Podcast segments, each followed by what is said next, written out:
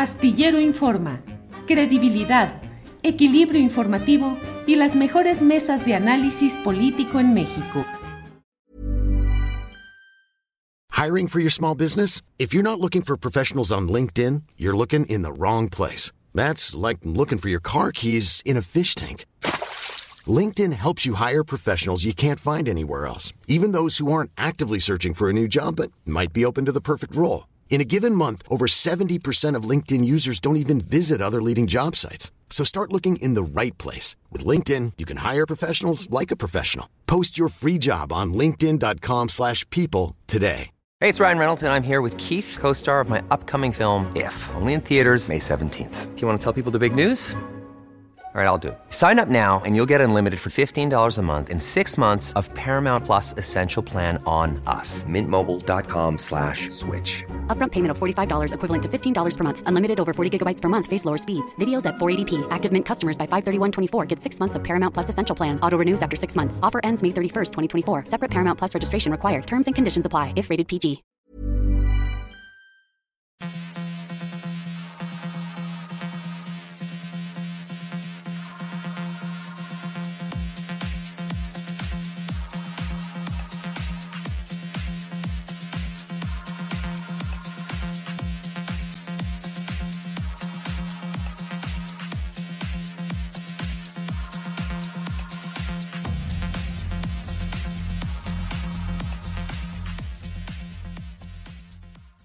La una de la tarde, la una de la tarde en punto y ya estamos aquí en Astillero Informa. Muchas gracias por acompañarnos en este miércoles 12 de octubre de 2022. Como siempre es un gusto estar con ustedes. Gracias por acompañarnos en esta transmisión, en la cual como siempre vamos a tener información, análisis, debate, mesa de periodismo, entrevistas, la información más relevante de estas horas. Así es que como siempre, muchas gracias y...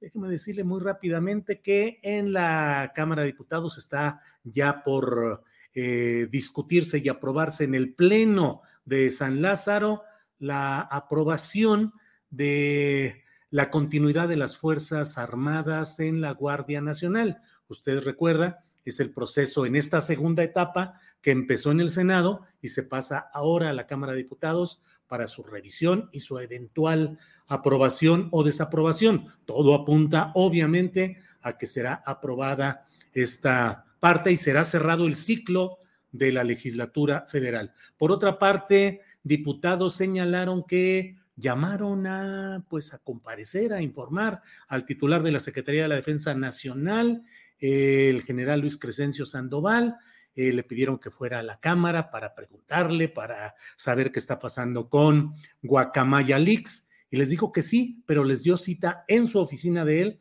para un día y una hora específicas.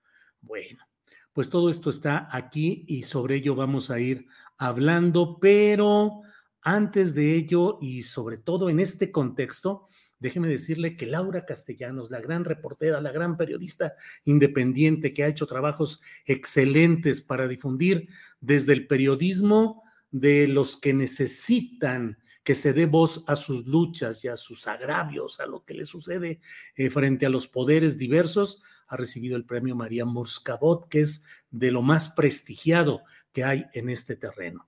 La mexicana Laura Castellanos fue uno de los cuatro periodistas galardonados con el premio 2022 de María Morscabot. Así es que por ello está con nosotros y nos honra que esté aquí Laura Castellanos. Laura, buenas tardes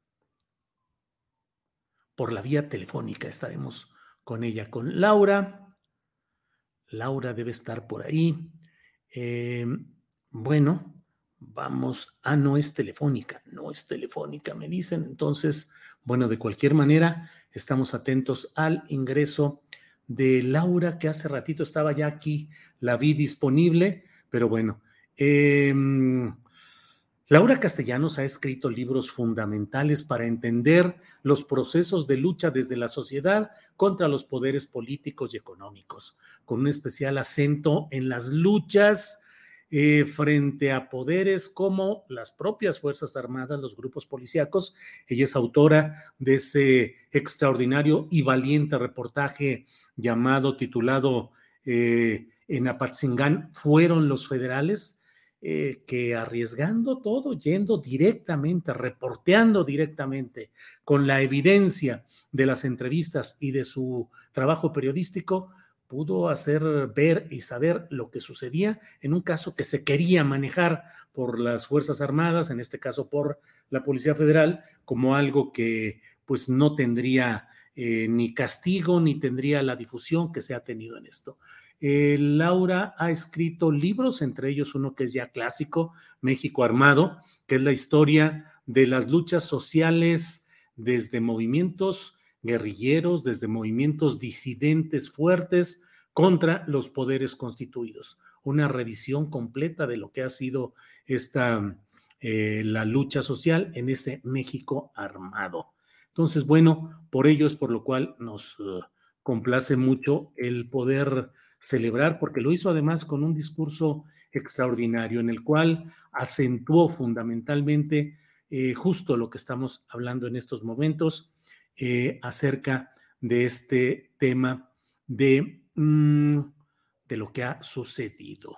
Eh, bueno, mire, mientras está con nosotros em, Laura Castellanos, déjenme decirle que tenemos este tema de este video en el cual el presidente, eh, bueno, la renuncia, la renuncia a la renuncia a la dirección de aduanas de Horacio Duarte, que se va a la batalla maestra, no dijo la batalla con la maestra Delfina, pero la batalla maestra en el Estado de México.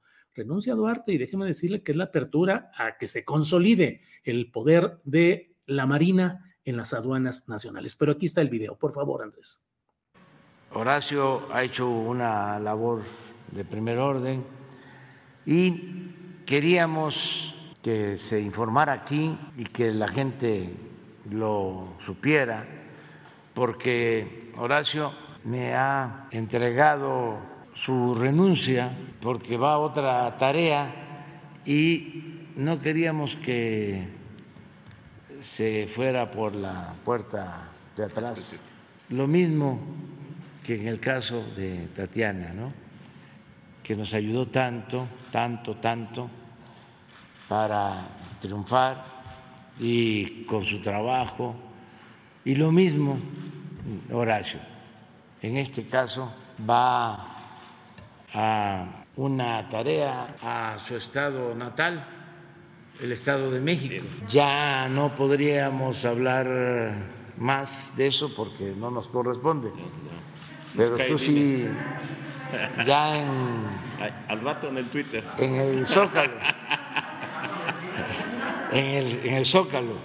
Ya puedes, ya, allá afuera. Pero aquí no se puede hablar de eso. Este, nada más, miren.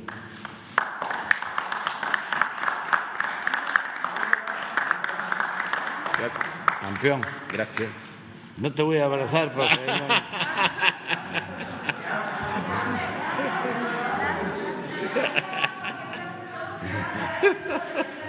si no, los se ponen. Sí.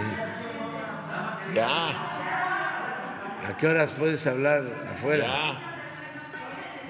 Voy a la batalla maestra. ¿A qué? A la batalla maestra. Bueno.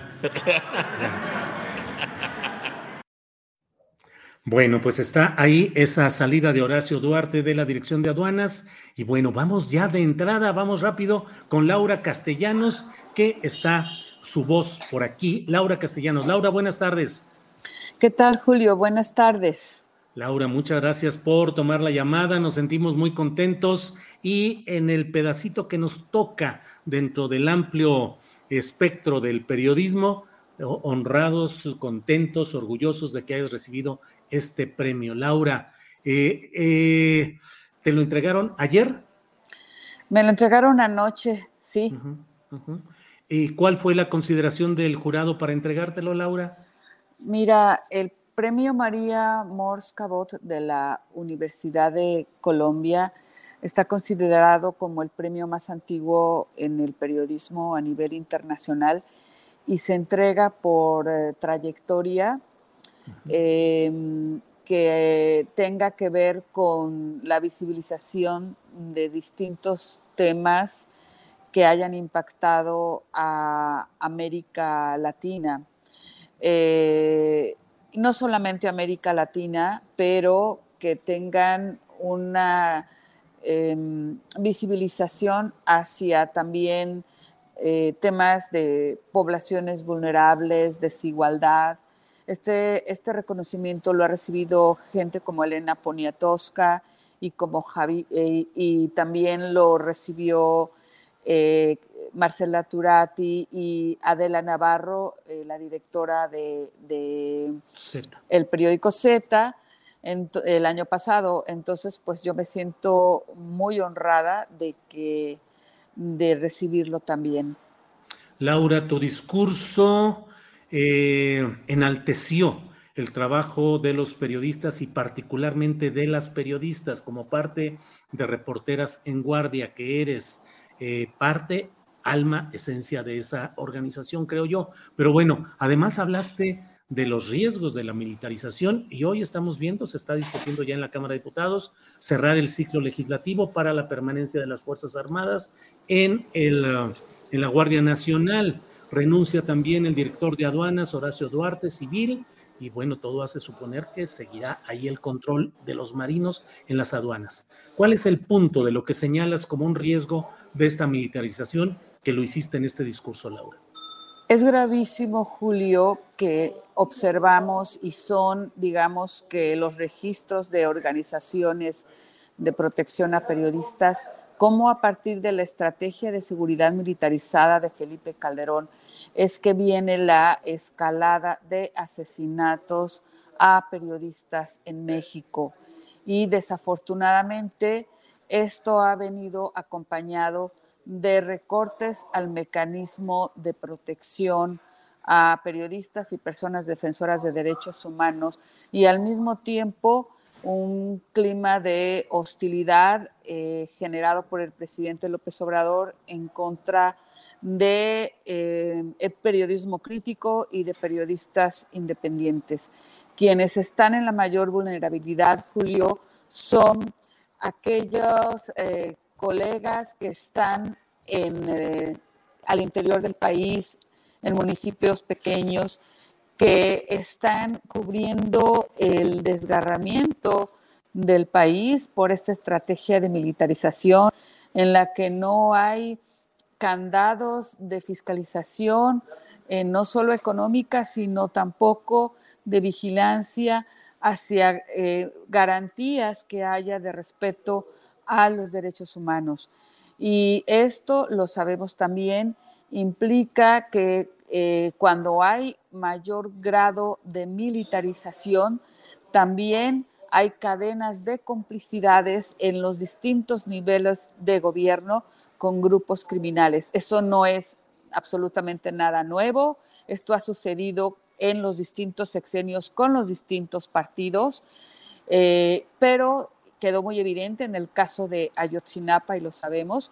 Y desafortunadamente, Julio, en un país con el nivel de corrupción y de impunidad que tenemos, quienes eh, han registrado las violaciones a derechos humanos como son activistas, defensores y como somos en el gremio periodístico quienes recogemos, registramos estas voces en pequeños periódicos. Yo no estoy hablando de los grandes medios o industrias eh, periodísticas o de medios electrónicos. Me estoy refiriendo a todos aquellos, aquellas periodistas que están en estos medios donde directamente en los municipios se están registrando lo que está pasando, cómo se incrementa la violencia estructural y la violencia organizada en todos lados y que son quienes reciben amenazas, persecución, intimidaciones eh, de distintas autoridades de distintos niveles y eso es lo que se ha ido incrementando.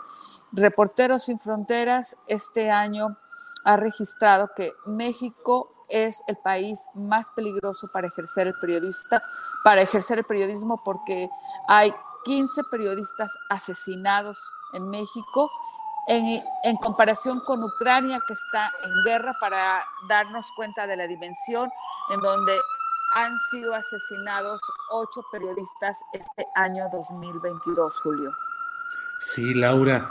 Pues Laura, em, te agradecemos mucho que podamos, a pesar de, de los problemas técnicos que podamos estar en contacto y realmente felicitarte y ojalá ahora que estés en México podamos tener una charla más amplia para todo esto. Por lo pronto, de parte mía en específico y estoy seguro que también de, del equipo de Astillero, pues celebrar el hecho de que hayas recibido este importante premio y que hayas hecho este discurso y que reivindiques la labor del periodismo. Así es que Laura, te agradecemos mucho y estamos atentos para una oportunidad de platicar con más amplitud. Será un gusto para mí, Julio, y saludos a ti, a tu equipo y a toda tu audiencia. Muy bien. Laura, muchas gracias, que estés bien y felicidades. Hasta luego. Gracias. Gracias. Miren, veo varios comentarios aquí en el chat que critican, digamos, a Laura Castellanos. Laura Castellanos lo escribió Blanche Petrich, que es una reportera histórica de la jornada, que ha cubierto eh, actividades de lucha social, periodista de izquierda, como finalmente la jornada es un diario que no se eh, oculta ni niega que su visión es la de izquierda y que trata de dar voz y de hacer señalamientos de lo que realmente está sucediendo en el terreno de, em, de la lucha social. Blanche Petrich dijo que ella considera que Laura Castellanos es la reportera más congruente, más importante, más destacada de su generación. Y muchos de quienes estamos en este tipo de periodismo estamos orgullosos y contentos de una periodista que ha documentado en vivo, en los lugares críticos, con todo el acoso de las fuerzas eh, policíacas o militares en contra, ha cubierto cosas importantes y es una mujer entera, completa, de izquierda, orgullosamente periodista. Entonces, la verdad, las críticas que vienen por aquí es una mentirosa y es chayotera. ¿Por qué? Porque no está acoplándose a la dinámica del militarismo que se está implantando en nuestro país y que a los ojos de la gente se lo cierran y dicen, no hay militarismo, simplemente pues se le están dando más funciones y qué bueno que los soldados ya no estén sentadotes en los cuarteles, sino que estén haciendo cosas importantes. Es no ver los procesos históricos y no entender lo que sucede en estos temas. Pero bueno, vamos adelante, son la, es la una de la tarde con 16 minutos y mire, sigue la discusión sobre el tema del rey del catch, de este libro que bueno, tiene mucha promoción, muchas entrevistas, entrevistas muy suavecitas, la inmensa mayoría de ellas muy eh, cómodas, diría. Eh, y bueno, ¿qué es lo que sucede ahí? Por ello es que me complace que esté con nosotros Federico Arreola, Federico, periodista, director general de SDP Noticias. Federico, buenas tardes. Buenas tardes, Julio, ¿cómo estás? Bien, Federico, qué gusto de saludarte. Pues, Federico, tú estuviste para que, la, para que nuestra audiencia vaya entendiendo el asunto. Eh, ¿Qué función cumpliste tú relacionada con eh, fondos para las campañas y las actividades de Andrés Manuel López Obrador?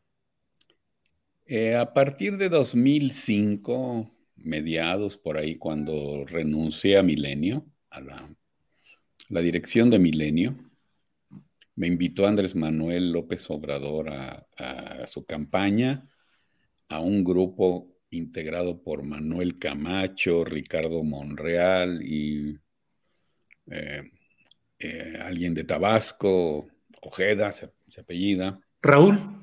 Raúl Ojeda, que se llamaba eh, redes sociales por un proyecto alternativo de nación, redes sociales, pero no de internet, sino de, de, campo, digamos, de barrio, de, pueblo por pueblo. Y ahí estuve, eh, yo era el secretario técnico, tuve ese cargo en, ese grupo, eh, así me lo dio Andrés Manuel. Y eh, desde el principio, yo le pregunté a Andrés, o platicando, surgió la inquietud de, cómo se iban a manejar los donativos privados, que siempre han sido polémicos y han generado grandes escándalos en las campañas electorales en México y en otros países del mundo, porque están muy regulados y hay una tendencia en los, en los candidatos y en los partidos a, violar los límites o las formas autorizadas para estos donativos. Entonces Andrés Manuel me dijo, pues encárgate tú. Eh, por cierto, lo primero que hice antes de, encargarme de los donativos privados fue hablar con el entonces presidente del IFE, Luis Carlos Ugalde, que eh, colaboraba en Milenio, periódico que yo dirigía, imagínate nomás, este, el Luis Carlos me dijo que había muchos, muchos reglamentos, muchas cosas, muchas limitaciones, y me reunió con el encargado del, área en el, en el IFE, Alejandro Poaré, que, que, luego fue secretario de gobernación con Felipe Calderón, te acordarás de él. Sí, sí. Ahora está en el Tecnológico de Monterrey. Eh, yo consideré que, que no valía la pena caer en el, en el pues en el comportamiento ilegal de amigos de Fox, ¿te acuerdas? O del sí, o de ese tipo de cosas. Y sobre todo, me siempre tuve presente, y lo, recuerdo ahora, un comentario que me hizo Ciro Gómez Leiva, que, que, que estaba en Milenio conmigo, digamos, este, yo lo había contratado. Ciro me llamó y me dijo, cuando supo que yo iba a ser el encargado de esto, me dijo, Ojalá no termine siendo el Lino Corrodi de López Obrador. Tú te acordarás del Lino Corrodi. Lino Corrodi fue el, el, recaudador de Fox y se metió en grandes, grandes problemas. Lino Corrodi. este, yo le dije a Ciro, no, yo no voy a ser Lino Corrodi, no más faltaba. Este, en primer lugar, pues porque yo no iba a hacer nada, nada ilegal. Por cierto, me acompañó desde el principio una abogada con experiencia electoral que había estado en la Fiscalía de, Delitos Electorales, Emma Riestra. Ella había trabajado con Ángeles Fromu, era experta en el tema, me asesoré con otros abogados este, y, sobre todo con, el IFE y las cosas las hicimos, eh, como decía la ley, aportaciones de máximo un millón de pesos, poco menos de eso, no en efectivo, tenían que ser en cheque, el, aportante tenía que identificarse, llenar una solicitud, un formulario ahí, este, dar los datos de su credencial de lector, etcétera. Y muchas personas colaboraron así. Este, yo pensé que era buena idea este, invitar a toda la gente a colaborar, no con un millón de pesos, ni con 100 mil, ni, ni siquiera con mil, sino con 30 pesos y diseñamos el esquema 01900 AMLO, o sea, llamar al 01900, escribir AMLO, ya ves que los teléfonos tienen letras, los números tienen letras, y eran llamadas de 30 pesos. el INE, que estaba este, muy cargado hacia Calderón con el señor Poiré y con Luis Carlos Ugalde, Poiré terminó siendo su secretario de gobernación, Nunca autorizaron este completo este esquema de recaudación de 30 pesos por persona, nada más democrático que eso. autorizaron algo, pero muy incompleto, muy malo, que sí generó recursos, pero no los que yo habría eh, pretendido. El propio Carlos Slim me llamó y me invitó a su casa o a su oficina y me dijo, no puedo autorizar lo que, lo que piden ustedes, el, el, IFE no quieren, ya nos dijo que no. Es decir, el IFE solo autorizó que se hicieran llamadas desde unos poquitos teléfonos mexicanos y de la inmensa mayoría no. El López Obrador muchas veces dijo que solo yo podía recibir aportaciones para la campaña, muchas veces lo dijo. Y, y bueno, no, yo sé que eres periodista y me vas a repreguntar o a preguntar, pero rechacé aportaciones que excedían los límites y que inclusive me las ofrecían en efectivo porque pues no iba a ser yo el Lino Corrodi de, de López Obrador. Y el, y el acuerdo con López Obrador era, este, todo tiene que ser legal y finalmente lo que se puede recaudar se recauda, recauda. Y si no, pues este, se hará la campaña con, con los recursos de los partidos que eran suficientes, aunque el, el, PRD era un problema porque tenía muchas deudas, muchas, muchas deudas, hubo que renegociarlas. Desde los tiempos de Rosario Robles, el PRD se metió en, problemas financieros, no sé si ya salió de ellos o no, pero bueno, el, el PRD aportó bastante. De hecho, todo lo que, nos, lo que yo recaudé primero para el proyecto, para el grupo este de proyecto alternativo de Nación y luego para la campaña, todo fue a dar según lo, que el, IFE exigía, a las cuentas del PRD y los lo manejaba el secretario de Finanzas del PRD y el presidente del partido en ese entonces, claro. Leonel Cota. Así fue la campaña. Ahora, Federico, lo que está ahorita en el escándalo, pues es este libro del rey del cash, con una autora que ya nos dirás tú y un, y un libro que ya nos darás tu opinión, pero tú estuviste en las reuniones en las cuales se hablaba de los dineros y los gastos que se hacían en esas actividades? Eh, pues estuve en muchas de las, de las reuniones, sí, en, bastantes. ¿Viste efectivo, cash, portafolios? y me sorprende, a ver, es misógino identificar a una mujer por el, por el marido, pero ella lo hace en su libro. La autora del libro, Elena Chávez, dice ahí, este, escribo este libro porque soy la esposa o fui la esposa de César Yáñez.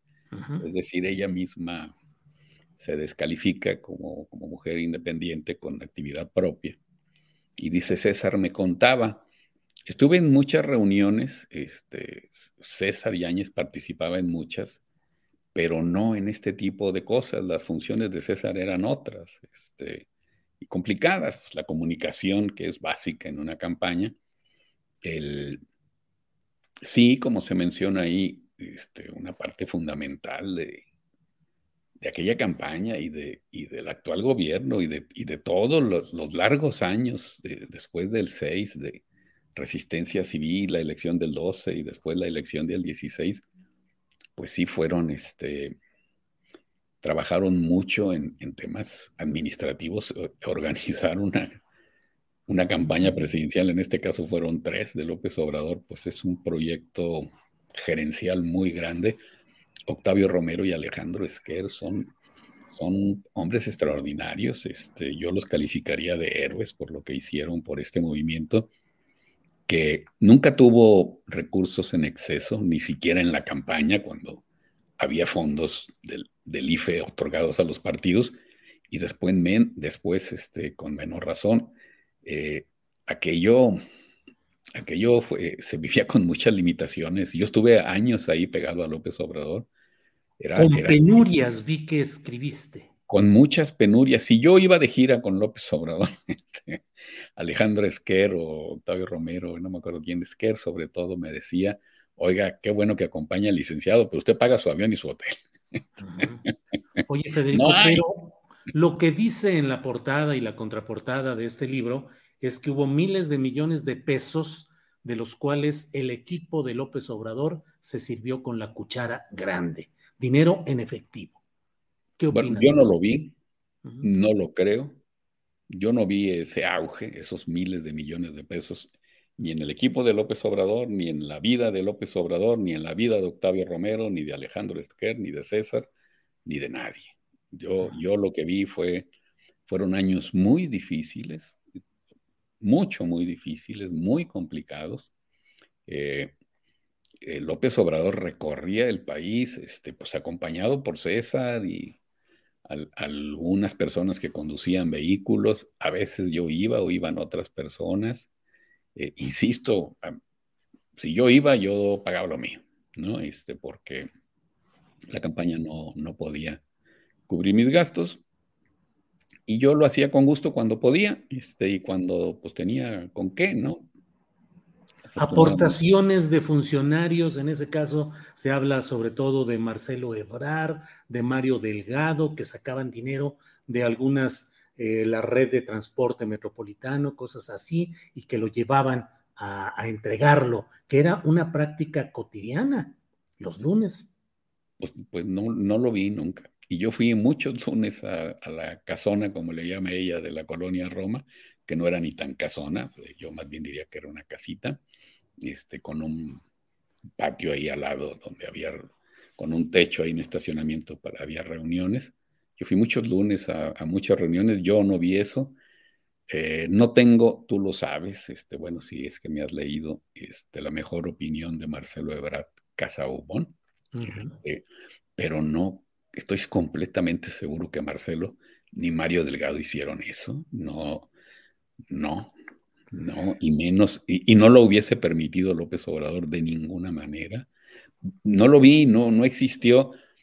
eh, la señora habla de lo que se supone que César le contaba. Yo creo que César no le podía contar eso porque últimamente César estaba en otras funciones este, muy, muy diferentes. Y, bueno, yo no hablo de lo que me contaron, sino de lo que vi. Yo ahí estuve, es de la, los años en los que ella dice que se dieron estas aportaciones ilegales, yo los, yo los viví muy cerca de López Obrador. No como trabajador ahí este, en la campaña, sí le dediqué más tiempo, después no tanto, pero bueno, sí, sí, sí participaba yo en muchas cosas. Este, eh, acuérdate que eran los tiempos del gobierno legítimo y a mí me nombró López Obrador, este, consejero del gobierno legítimo. Me dio un cargo de secretario, seguramente porque no me vio los tamaños como a Claudia Sheinbaum y a otras personas, este, que, pues que son muy buenos para, para la política y para organizar proyectos, en fin. Federico, mucha gente se pregunta, y es un argumento que usan, dicen, ¿de qué vivió todo este tiempo López Obrador? Y nunca pagó impuestos que mostraran una actividad remunerada fiscalmente. Eh, bueno, no, sé si pagó impuestos o no, yo no, no, no soy su contador. Yo estoy seguro que López Obrador nunca ha violado la ley. ¿De qué vivió? Es muy fácil saberlo. Eh, guste o no su estilo literario, López Obrador es uno de los mayores vendedores de libros que hay en México. Cada libro que saca se vende por decenas de miles este, en, las librerías, en, en, en, en Sambors, en, el aeropuerto, en los estantes ahí donde se exhiben los libros. Y sobre todo en aquellos años, a mí me tocó verlo. Se ven en, un en un meeting de estos de 100 mil o más personas en el Zócalo, una de estas grandes marchas, eh, ahí editorial Grijalvo en ese tiempo, la misma del, del nivel oeste, de la ex de César, este, se vendieron miles de libros, no me hagas caso, 10 mil, 20 mil libros ahí en la, en la plaza. Seguramente tú fuiste a alguno de estas grandes marchas de Andrés Manuel en aquel periodo de protesta, de resistencia, de rebeldía, y y los libros se vendían ahí eh, bastante. Yo, yo vendí muchos libros de, escritos por López Obrador, pues por apoyar al, movimiento. Además de eso, tú te acordarás que se abrió una cuenta después del fraude en, en HSBC, este banco británico, del que ahora es consejero José Antonio Mid, para que la gente depositara pequeñas cantidades y, eh, y, apoyar en el sostenimiento de este movimiento. Y HSBC cerró la cuenta. Afortunadamente, de inmediato, Roberto González Barrera, alias El Maseco, propietario o principal accionista de Banorte, dijo, yo abro la cuenta y se abrió en Banorte y la gente siguió aportando. Te quiero decir que a mí me han escrito muchas personas que yo conocí en aquellos años, simpatizantes de López Obrador, muy enojados con este libro para decirme, oiga, me hablan de usted porque yo soy respetable y viejito ya. Este, oiga, no se vale lo que dicen, yo aporté cada semanita, cada mes, yo metía 20, 30 pesos, lo que podía a esa cuenta. era una cuenta que se anunciaba donde se podía, a veces en, en, en la jornada o como fuera, y López Obrador se asignó un salario al que tenía derecho. El trabajo político debe ser remunerado como el trabajo periodístico. Este, como todos los trabajos, un salario, si no recuerdo mal, de 50 mil pesos, vendía muchos libros. Eh, y su gente más cercana, pero dos o tres, eh, no más, este, también tenían salarios este, Federico, dentro de la movilización y la construcción de un partido y el sostenimiento de un, movimiento social, sobres de dinero, dinero en efectivo para poder mantener la viabilidad de un movimiento que buscaba el cambio? Insisto, yo no los vi, creo que no se necesitaron, este, eh, creo que no hacían falta. Siempre hubo, además, para apoyar las actividades de López Obrador, por lo menos en los primeros años, en los que yo estuve ahí, del, 5 al, finales de 2011, Yo me retiré de plano de esto cuando nació Morena, el 20 de noviembre de 2011 en el Auditorio Nacional. Yo, yo fui consejero fundador de Morena. Este, ahí estaba yo en el presidium cuando eso nació. El, yo siempre vi muy generosos a tres partidos con el, apoyando al movimiento como parte de sus actividades este, proselitistas. A Movimiento Ciudadano, que al principio se llamaba Convergencia, al Partido del Trabajo y al PRD. O sea, además de las aportaciones de la gente y, de una enorme austeridad, este, los partidos pues, apoyaban. A ver, el, todos los que en 2006 fueron legisladores, me refiero a hoy enemigos de López Obrador como Guadalupe Acosta, este, Chucho Ortega, todo eso, este, el, el PRD, el, el, PT y Movimiento Ciudadano tuvieron en el 6 y en el 12 muchos legisladores, gracias a la popularidad de López Obrador, este, y, y era, estaba en el mayor de interés de ellos eh, mantener el movimiento de López Obrador, que era el que cada seis años en las elecciones presidenciales les hacía crecer. Eh, después del 12, Andrés Manuel tomó la decisión de seguir su propio camino e hizo Morena. Y, bueno, ya vimos que ganó la presidencia y está ganando todo. Federico, dentro de lo que estamos hablando, eh, y como siempre te agradezco la oportunidad de platicar de estos temas, pero me gustaría cerrar preguntándote, ¿por qué crees que hay tanto ruido y tanta polémica? ¿Por qué estamos hablando aquí de este mismo libro? Hay quienes dicen, si no tuviera importancia, no estarían hablando de él. ¿Crees que es por el valor en sí del libro o crees que hay otros intereses? Yo pienso que hay otros intereses. No sé si viste en internet la entrevista que le hizo Denise Dresser este, a, la señora Chávez, autora del libro, parece, parece en, esa entrevista, invito a la gente a que la vea, aunque elevemos la, el rating de reforma, este, parece saber más del libro Denise que la autora. Este, no digo que Denise lo haya escrito, sí me llama la atención que a la autora se le se le olvidaron muchas cosas que Denise le tenía que recordar y sacar prácticamente para que las dijera. este libro no demuestra eh, ilegalidades ni problemas éticos de López Obrador ni de su movimiento. Demuestra, Julio, y es lo positivo del asunto, que vivimos en una en un sano sistema político democrático en el que la libertad de expresión este, se está manifestando como nunca antes. Difícilmente un libro así, con la difusión que ha tenido y, lo que hemos visto desde el principio del gobierno de exceso de, de, críticas, de insultos y de calumnias a Andrés Manuel y a su familia, difícilmente habría ocurrido en otros sexenios. Había quienes criticaban, pero pues eran unos, este, unos poquitos y todo lo demás no. Yo creo que hay una, hay, hay intereses detrás de esto. A ver, todo el mundo habla del libro. No sé si te ha llegado por WhatsApp el libro. A mí me ha llegado como 20 veces. Sí, sí, claro. Ya no es el rey del cash, es el rey del PDF. Es el rey del PDF ¿Eh? y ni la autora ni la editorial protestan. Bueno, y, y, seguramente no protestan porque este, pues alguien ya les pagó, ¿no? Y qué bueno, este, el, qué bueno que ganen dinero. Este, vivimos en un capitalismo este, que necesita que estos negocios florezcan. Pero a ver, es increíble la cantidad de veces.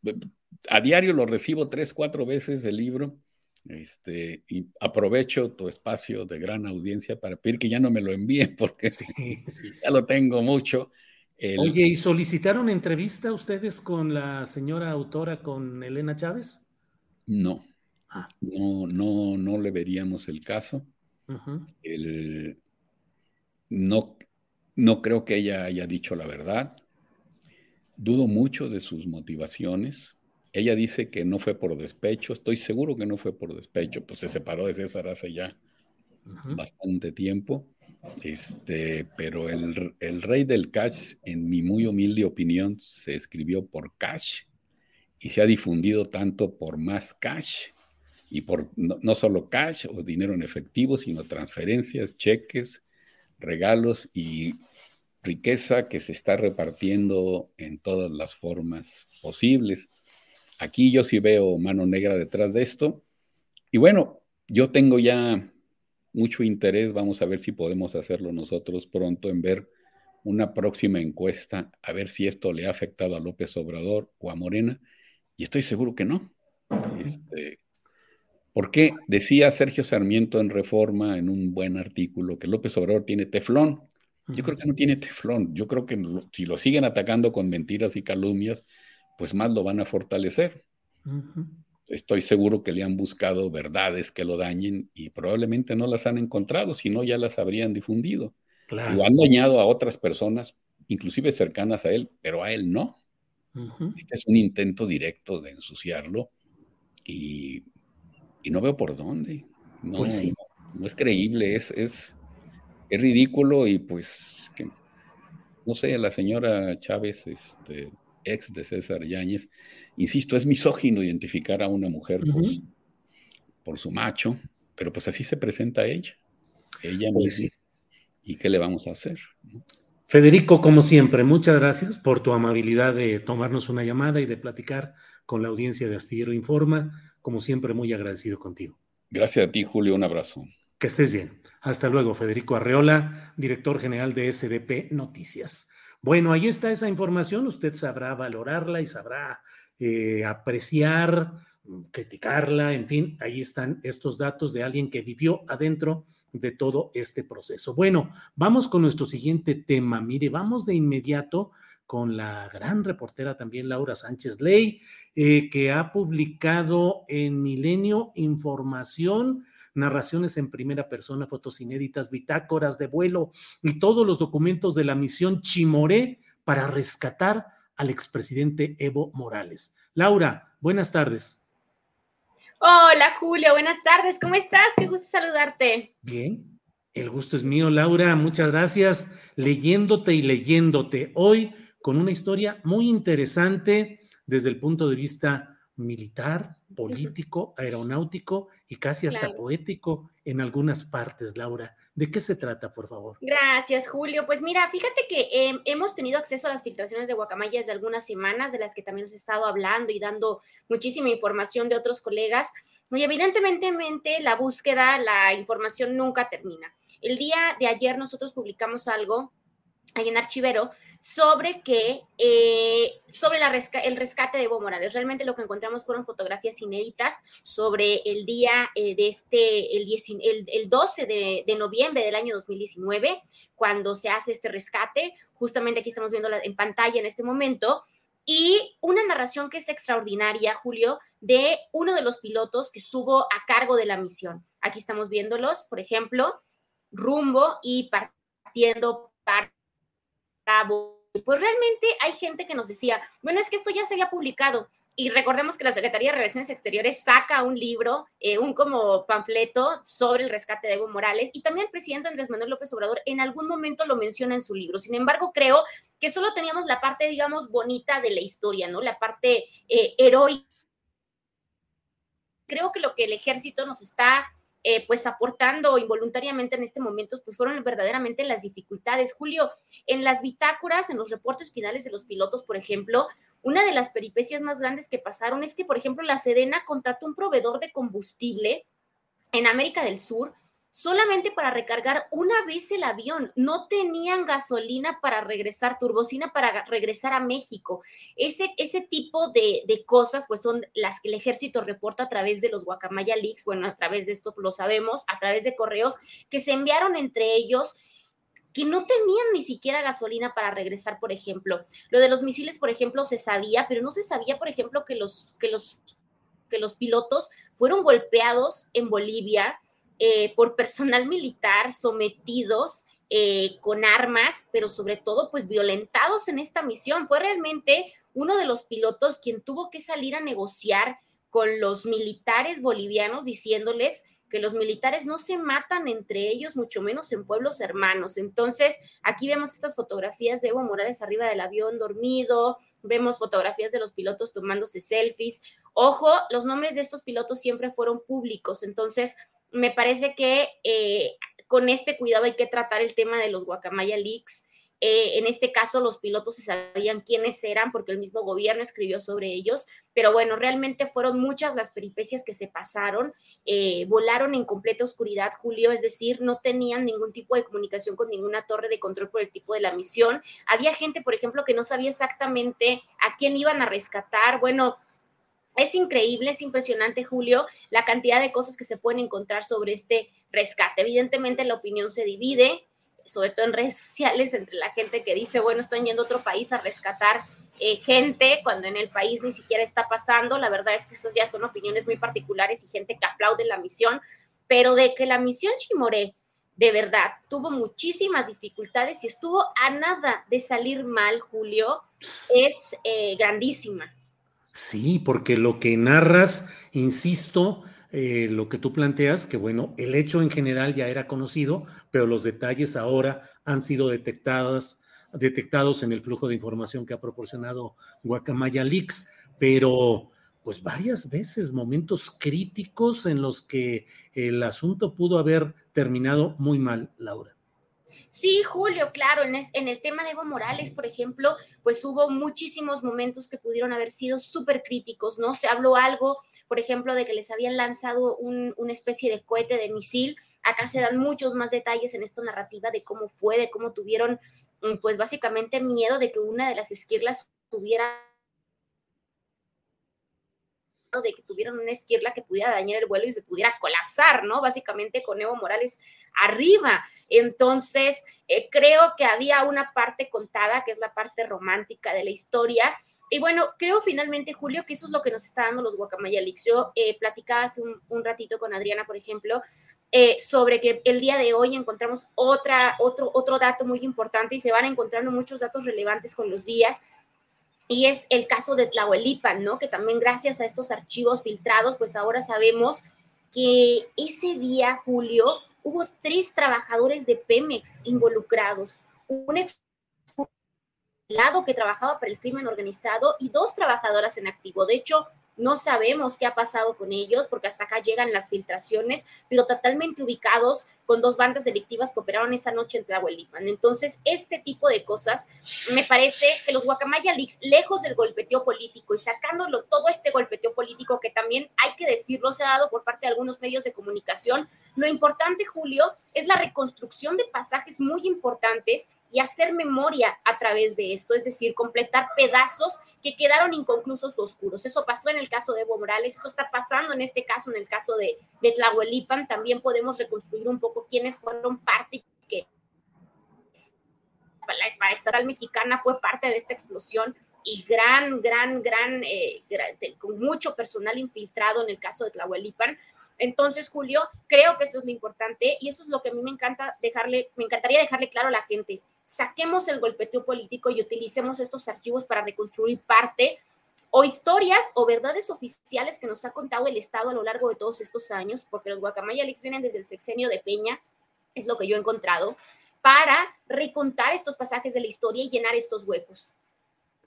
Bien, pues en Archivero pueden encontrar toda esta información. Laura, ¿nos das eh, la liga en la cual pueden encontrarse estos trabajos, por favor, Laura?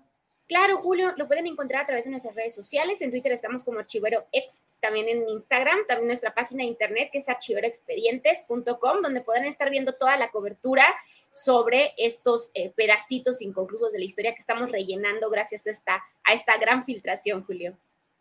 Laura, pues muchas gracias como siempre y tengo la impresión de que pronto nos vamos a ver. Creo que mañana a las 7 de la noche. Sí, Julio, nos vemos el día de mañana. Mañana a las 7 en la librería El Sótano de Coyoacán. Eh, a las 7 de la noche vamos a estar Olga Warner y un servidor teniendo el honor de presentar este libro de Laura Sánchez Ley, Aburto, Testimonios desde Almoloya, El infierno de hielo. Una edición mejorada y con una con agregados que pocos eh, libros de este tipo pueden presumir, que es el hecho que el propio Mario Aburto hizo observaciones, hizo agregados que están incluidos en esta edición. Así es que, pues mañana nos veremos, Laura. Julio, muchísimas gracias. Será un honor estar por acá contigo, gran maestro de nosotros, con Olga Wardman. Estaré muy contenta de estar por acá con ustedes, así que por supuesto que los invitamos por acá a platicar un poco sobre periodismo de investigación y sobre un caso también que pues definitivamente hablando de verdades históricas creo que es la madre de la verdad histórica, ¿no? En 1994 empieza esta dinámica del PRI por construir verdades inconclusas. Así es, así es. Laura, ya nos veremos mañana. Invitamos a todo el mundo que nos acompañe. Mañana a 7 de la noche en la librería El Sótano Coyoacán. Gracias, Laura. Hasta luego.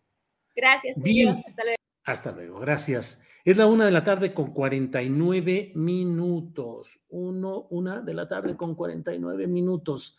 Vamos adelante eh, con más información que tenemos en esta ocasión. Mire usted, en unos segunditos más vamos a entrar a una entrevista con Joaquín Galván. Él es activista defensor de derechos humanos.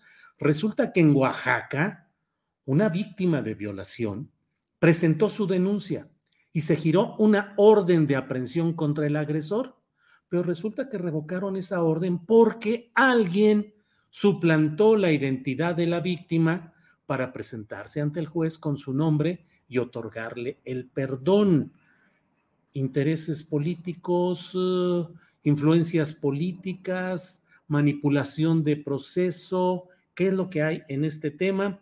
Bueno, pues de eso vamos a hablar en unos segunditos en cuanto tengamos conectado a como le he dicho al invitado siguiente, que es Joaquín Galván, activista defensor de derechos humanos. Mientras tanto, le voy diciendo que sigue la información relacionada con los comentarios acerca de lo que hay en ah, aduanas, en lo que viene en el Estado de México, a dónde va Horacio Duarte, qué va a hacer.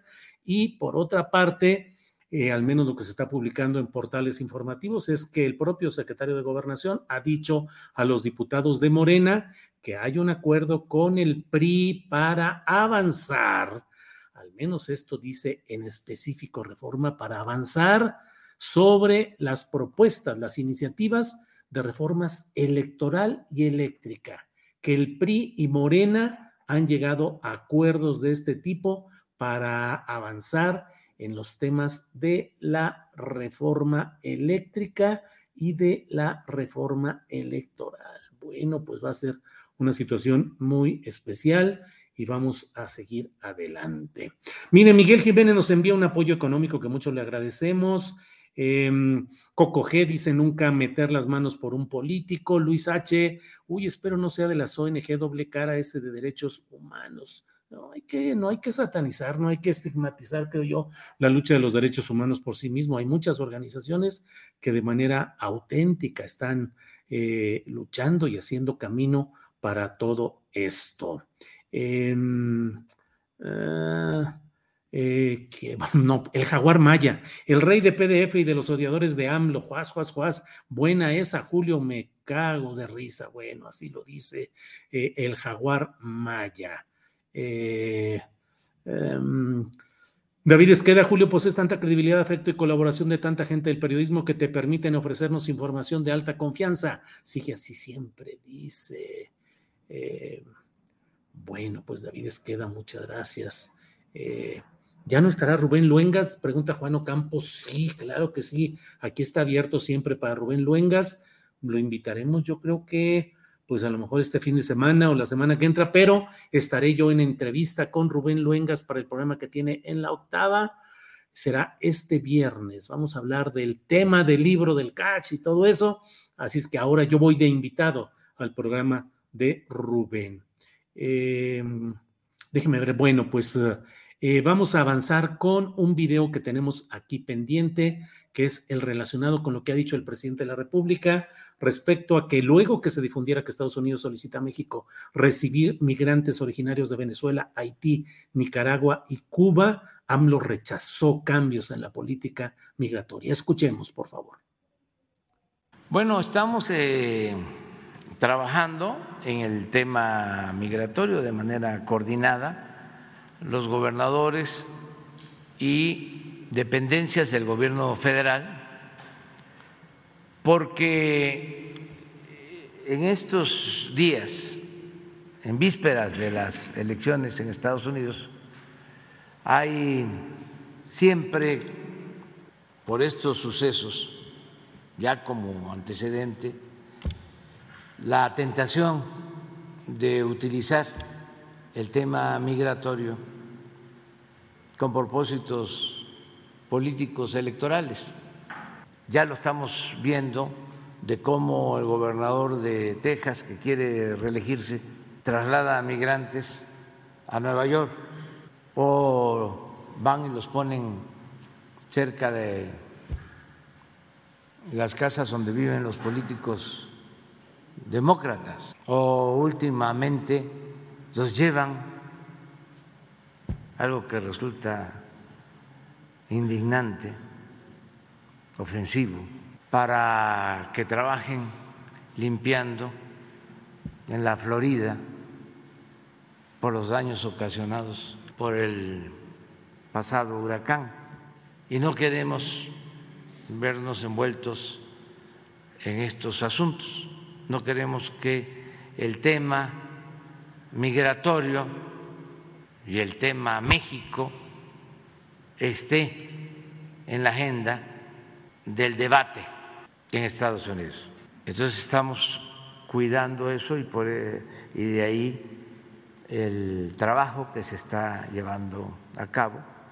Pero no se prevé un cambio en la política migratoria, sobre todo de recepción de migrantes de otros países. De no, no, no, nada más cuidando este, que no desborde para que no se utilice con propósitos políticos electorales. Bueno, pues ahí está esa información del presidente López Obrador. Hay muchos comentarios en el chat. Angélica González me pregunta, en el rigor periodístico, te pregunto, Julio, ¿ya leíste el libro? Porque preguntas con base a la portada y contraportada. Sí, Angélica, lo leí, lo tengo en físico y lo tengo en montones de correos que me han enviado de mensajes con PDFs, montones también eh, reportando este texto. Lo he leído completo, de pe a pa, como luego se dice. Bueno, está con nosotros ya eh, Joaquín Galván. Eh, Joaquín, buenas tardes. Hola Julio, muy buenas tardes. Gracias otra vez por el espacio. Al contrario, Joaquín, por favor, mm, se nos fue el tiempo en la conexión y nos quedan pocos minutos, pero nos puedes decir qué es lo que está sucediendo con este tema en Oaxaca, por favor. Sí, es un tema gravísimo. Estamos ante un caso, creo que en muy pocos casos hay como estos, donde una víctima de violación eh, que tuvo la violación a los 15 años, pues recientemente eh, se dio cuenta que en su caso fue suplantada por otra mujer para que esta otra mujer eh, otorgara el perdón a su agresor o más bien se desistiera de la denuncia que había hecho. El agresor Plácido N ya tenía una orden de, de aprehensión en su contra emitida por el juzgado penal de Matías Romero. Y no y es de esa forma que se arma un, se simula una este ¿cómo se una comparecencia de una persona falsa de una mujer falsa que ocupa su lugar para desistirse de la denuncia. Con eso el juez de control en materia penal de Matías Romero eh, pues revoca revoca la, la, orden de aprehensión que se tenía en su contra y el, el juez es Omar Morales Simón. Así también el Ministerio Público de nombre Pedro Fierros este, sobresee eh, eh, la carpeta de investigación. Eh, de esa manera, eh, pues básicamente pues se, suspende el, el, proceso y ahora la víctima reclama, pues ahora tiene que vivir otro proceso de revictimización porque ya no solo tiene que reactivar su carpeta de investigación por violación agravada, sino que ahora tiene que demostrar que ella es la verdadera víctima. Es un tema muy grave, eh, es una mujer indígena de la Sierra Mije Baja, y pues bueno, estamos ante un silencio institucional, tenemos que ver los alcances de quienes fueron parte de este de esta simulación, de esta eh, suplantación, porque seguramente o hay una grave negligencia a nivel este, judicial y de investigación, y, o una grave, un grave acto de corrupción dentro de ese tema. Y en esa estamos, Julio. Eh, Joaquín, ¿y cuánto tiempo lleva este proceso? El proceso inició cuando la víctima, Pig, de, es un nombre Mije, eh, tenía 13, este, 15 años. El proceso ya sobre el proceso ya recaía inoperatividad de nueve años sin ejecutar esa orden de aprehensión.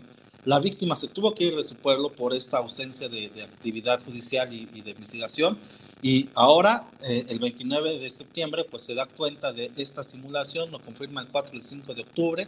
El 5 de octubre presenta su denuncia por suplantación de identidad y se tiene bien identificada la persona que la suplantó, que en este caso es la actual pareja del agresor. Eh, eh, Joaquín, ¿y hay alguna implicación política y tráfico de influencia, cercanía con poderes políticos en este caso? Eh, el agresor, Plácido N., ostenta de tener contactos políticos de todos los niveles, sobre todo en el aspecto del gobierno que va a entrar, que es Morena. Y pues bueno, está, ya hice un exhorto al gobernador electo Salomón Jara a que si conoce a este señor, eh, garantice o genere las condiciones para que la justicia la pueda alcanzar la víctima y no se genere impunidad sobre el tema por tráfico de influencias. También tiene poder económico y pues por supuesto que nos preocupa la integridad de la víctima y su familia a quienes ya ha hostigado. Bien, Joaquín Galván, defensor de derechos humanos, gracias y estaremos atentos a lo que suceda en este caso. Gracias, Joaquín. Muchas gracias, Julio. Ojalá se le pueda dar seguimiento. Sí, señor. Gracias, Joaquín. Estaremos atentos. Hasta luego. Bien, pues es la una de la tarde con 59 minutos. Estamos a punto de iniciar ya nuestra mesa de periodismo. Fíjese lo que son las cosas. Están tan puntuales mis compañeros que estoy haciendo tiempo para que llegue este momento de las dos de la tarde en punto y decir las dos de la tarde, las dos de la tarde en punto y ya estamos aquí en esta mesa de periodismo. Arturo Cano, buenas tardes. Buenas tardes, las dos de la tarde, hora de saludar a mis compañeros de mesa, Juan, Alberto, Julio, muchas gracias y gracias a todas las personas que nos hacen el favor de acompañarnos. Bien, Arturo, gracias. Juan Becerra Costa, buenas tardes. Muy buenas tardes, las dos de la tarde y también con enorme gusto, Alberto, Arturo, a todo el auditorio que nos acompaña, Adriana, un saludo, Julio, un abrazo, pues una semana muy movidita, muy movidita, ¿no? Híjole, de verdad que, que cuántas cosas que ya iremos platicando. Alberto Nájar, buenas tardes. Buenas tardes, Julio. Las dos de la tarde, la hora grande de México. Eso, así sonó. Muy bien. ¿Qué horas son, mi corazón? Aquella rola de Manu Chao también, ¿no? Bueno, claro. Alberto Nájar, ¿por qué? Vamos empezando. Vamos empezando contigo, por favor.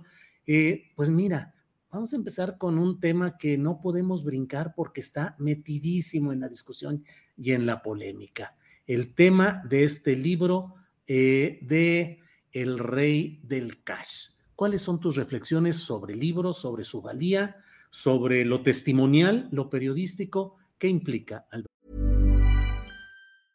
Life is full of awesome what ifs, and some not so much, like unexpected medical costs. That's why United Healthcare provides Health Protector Guard fixed indemnity insurance plans to supplement your primary plan and help manage out of pocket costs. Learn more at uh1.com. Hey, it's Ryan Reynolds, and I'm here with Keith, co star of my upcoming film, If, only in theaters, May 17th. Do you want to tell people the big news? All right, I'll do it. Sign up now and you'll get unlimited for $15 a month in six months of Paramount Plus Essential Plan on us. Mintmobile.com slash switch. Upfront payment of $45 equivalent to $15 per month. Unlimited over 40 gigabytes per month. Face lower speeds. Videos at 480p. Active Mint customers by 531.24 get six months of Paramount Plus Essential Plan. Auto renews after six months. Offer ends May 31st, 2024. Separate Paramount Plus registration required. Terms and conditions apply if rated PG. Perdona. Yo no lo puedo definir como un texto periodístico porque no tiene nada, nada de periodismo. Em, un testimonio personal puede ser, puede ser, em, pero que tenga algún valor así periodístico, no lo veo. Valor político sí, sí lo tiene, pero porque es una muestra del nivel de desesperación que hay en los grupos opositores al presidente López Obrador que tienen la capacidad de financiar la publicación de este, de este documento. Em, me llama mucho la atención la forma como se hizo la publicidad, todo se organizó de una forma eh, como si fuera el gran acontecimiento y aún después de que se han estado haciendo, de que se han hecho públicas las críticas, señalamientos muy puntuales de que no hay nada de valor, de que no hay ni una sola prueba ante las propias, las propias contradicciones de la autora para poder explicar el origen de lo que está, de lo que afirma en ese documento, lo que decía Federico Arreola, que me llamó la atención acerca de que Denise Dresser parece saber mucho más del libro que la propia autora. Bueno, a mí me queda claro que esto es una, un artilugio meramente propagandístico. Es otra vez una muestra de esa idea de construir una realidad alterna, inexistente, falsa, eh, sin sustento, pero que de una u otra forma sirve de una eh, electoralmente bastante bien. Y un elemento que me hace a mí sospechar la razón por la cual esto no es más que parte de una estrategia más, más amplia, es que eh, se ha difundido extensamente a través de WhatsApp. No es gratuito esta, eh, este término que se le ha dado eh, para definir al libro como el rey del PDF, porque se ha establecido como un mecanismo muy útil de difusión las cadenas de WhatsApp que existen desde hace varios años y que eh, se utilizan para difundir mentiras, manipulaciones, eh, campañas de odio, por supuesto, y que fueron muy útiles, por ejemplo, en contra de la estrategia del gobierno federal, en contra de la, de la pandemia, para atacar al doctor Hugo López Gatel. Hay una cantidad de, de redes de WhatsApp entre grupos vecinales en la alcaldía Miguel Hidalgo, por ejemplo, que es muy, muy panista, pues hay montones, en la Benito Juárez también. Yo mismo, en mi círculo de vecinos, de pronto se creó con un argumento, con una idea de protegernos contra la inseguridad y de vez en cuando aparecen ahí eh, mentiras y ataques al presidente López Obrador y luego me entero de que, se difunde una, cantidad de tonterías. Pero bueno, que sirven para convencer a personas que no tienen acceso a, analizar con más elementos como los tenemos nosotros la veracidad de un documento como este. Entonces lo hacen parecer como muy real, le hacen, eh, le añaden elementos de cierta credibilidad, se suman a esta misma campaña voces que son, que, tuvieron en algún momento cierto prestigio en la opinión pública, y entonces ya se le da una verosimilitud que va a ser un poco difícil de combatir podemos señalarlo, criticarlo, desbaratarlo, decir lo que querramos en, espacios como este, en algunos medios alternativos o los corporativos, pero el daño ya está hecho. Ya se sembró la, idea de que el presidente López Obrador miente y de que, de que recibió miles de millones de pesos en esas redes, insisto, de WhatsApp, donde es bien difícil controlar, eh, hacer un control de daños realmente efectivo. Entonces, por eso digo que creo que el propósito más bien es que sea parte de una estrategia política más, más amplia. Y por eso yo diría, pues sí, hay que, que decir lo que querramos sobre si existe o no, eh, las razones de la autora para publicarlo ahora, lo que gustes y mandes, pero el daño creo que ya está hecho. Me parece que, no hay que perder de vista en la forma, dicen que el medio es el mensaje, yo creo que por ahí por ahí es que el propósito real justamente es convencer a esas personas que básicamente no les interesa mucho recibir información eh, de adeveras, sino que están esperando que alguien les diga lo que ellos creen. Y yo creo que las clases medias son el objetivo de este, de, este libro y por esta, este mecanismo de difusión, Julio. Gracias, Alberto. Arturo Cano, Arturo, mm, un testimonio de alguien que yo digo es un testimonio indirecto finalmente, porque ella lo que dice es que a ella le platicaba su pareja de ese tiempo, César Yáñez, lo que César eh, conocía o decía conocer, eh, y bueno, era una plática íntima. No estuvo nunca en una reunión, no fue testigo presencial de los hechos fuertes que señala, de la entrega de maletas, de maletines con dinero, bla, bla, bla. En términos... Eh, periodísticos y políticos, ¿qué te parece todo lo que está sucediendo, Arturo? ¿Es eh, parte de una denuncia que nos abre los ojos respecto a una forma de operar de un grupo político o es un golpeteo intencional con agenda electoral y con agenda específica de los tiempos difíciles que se están viviendo?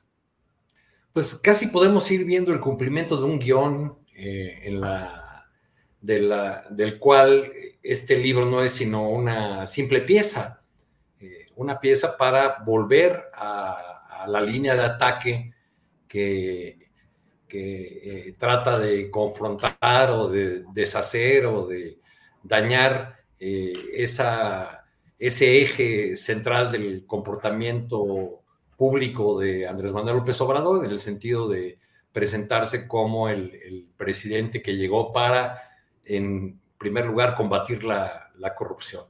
Entonces, no es la primera vez que desde el flanco opositor se intenta eh, destruir esa imagen, esa idea, porque la, ven eh, como la línea de, flotación del, presidente y la sueltan en este momento porque la van a engarzar, evidentemente, con toda una, campaña eh, en la que en el siguiente punto en el guion veremos otra vez la defensa de del INE, la exigencia de que se investigue las eh, denuncias de este libro, que ni siquiera cuando es presentado por el principal diario opositor le conceden alguna, alguna calidad, porque ahí en la nota donde presentan las supuestas revelaciones hablan de en una pieza entretejida con eh, resentimientos sentimentales o algo así, eh, sin precisar nunca fechas, etcétera. Bueno, eso ya es, lo menos importante, porque como bien decía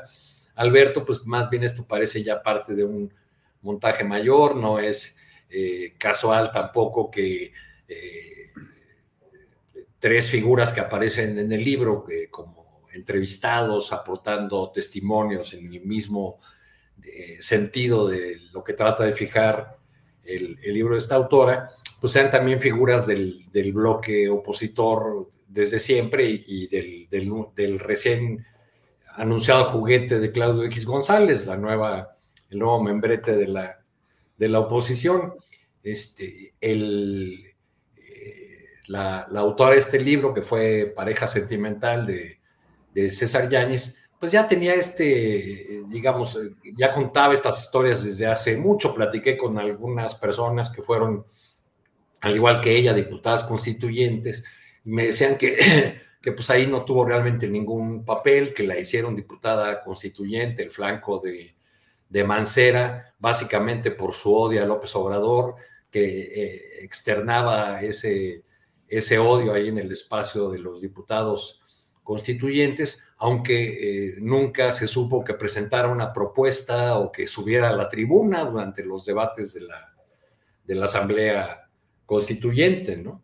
Eh, alguien, eh, una persona que fue diputada constituyente me dijo, bueno, pues parece que nada más la, nombraron para, para hacer daño, pero pues como no tenía ningún manejo político, pues no pudo hacer tampoco ningún daño.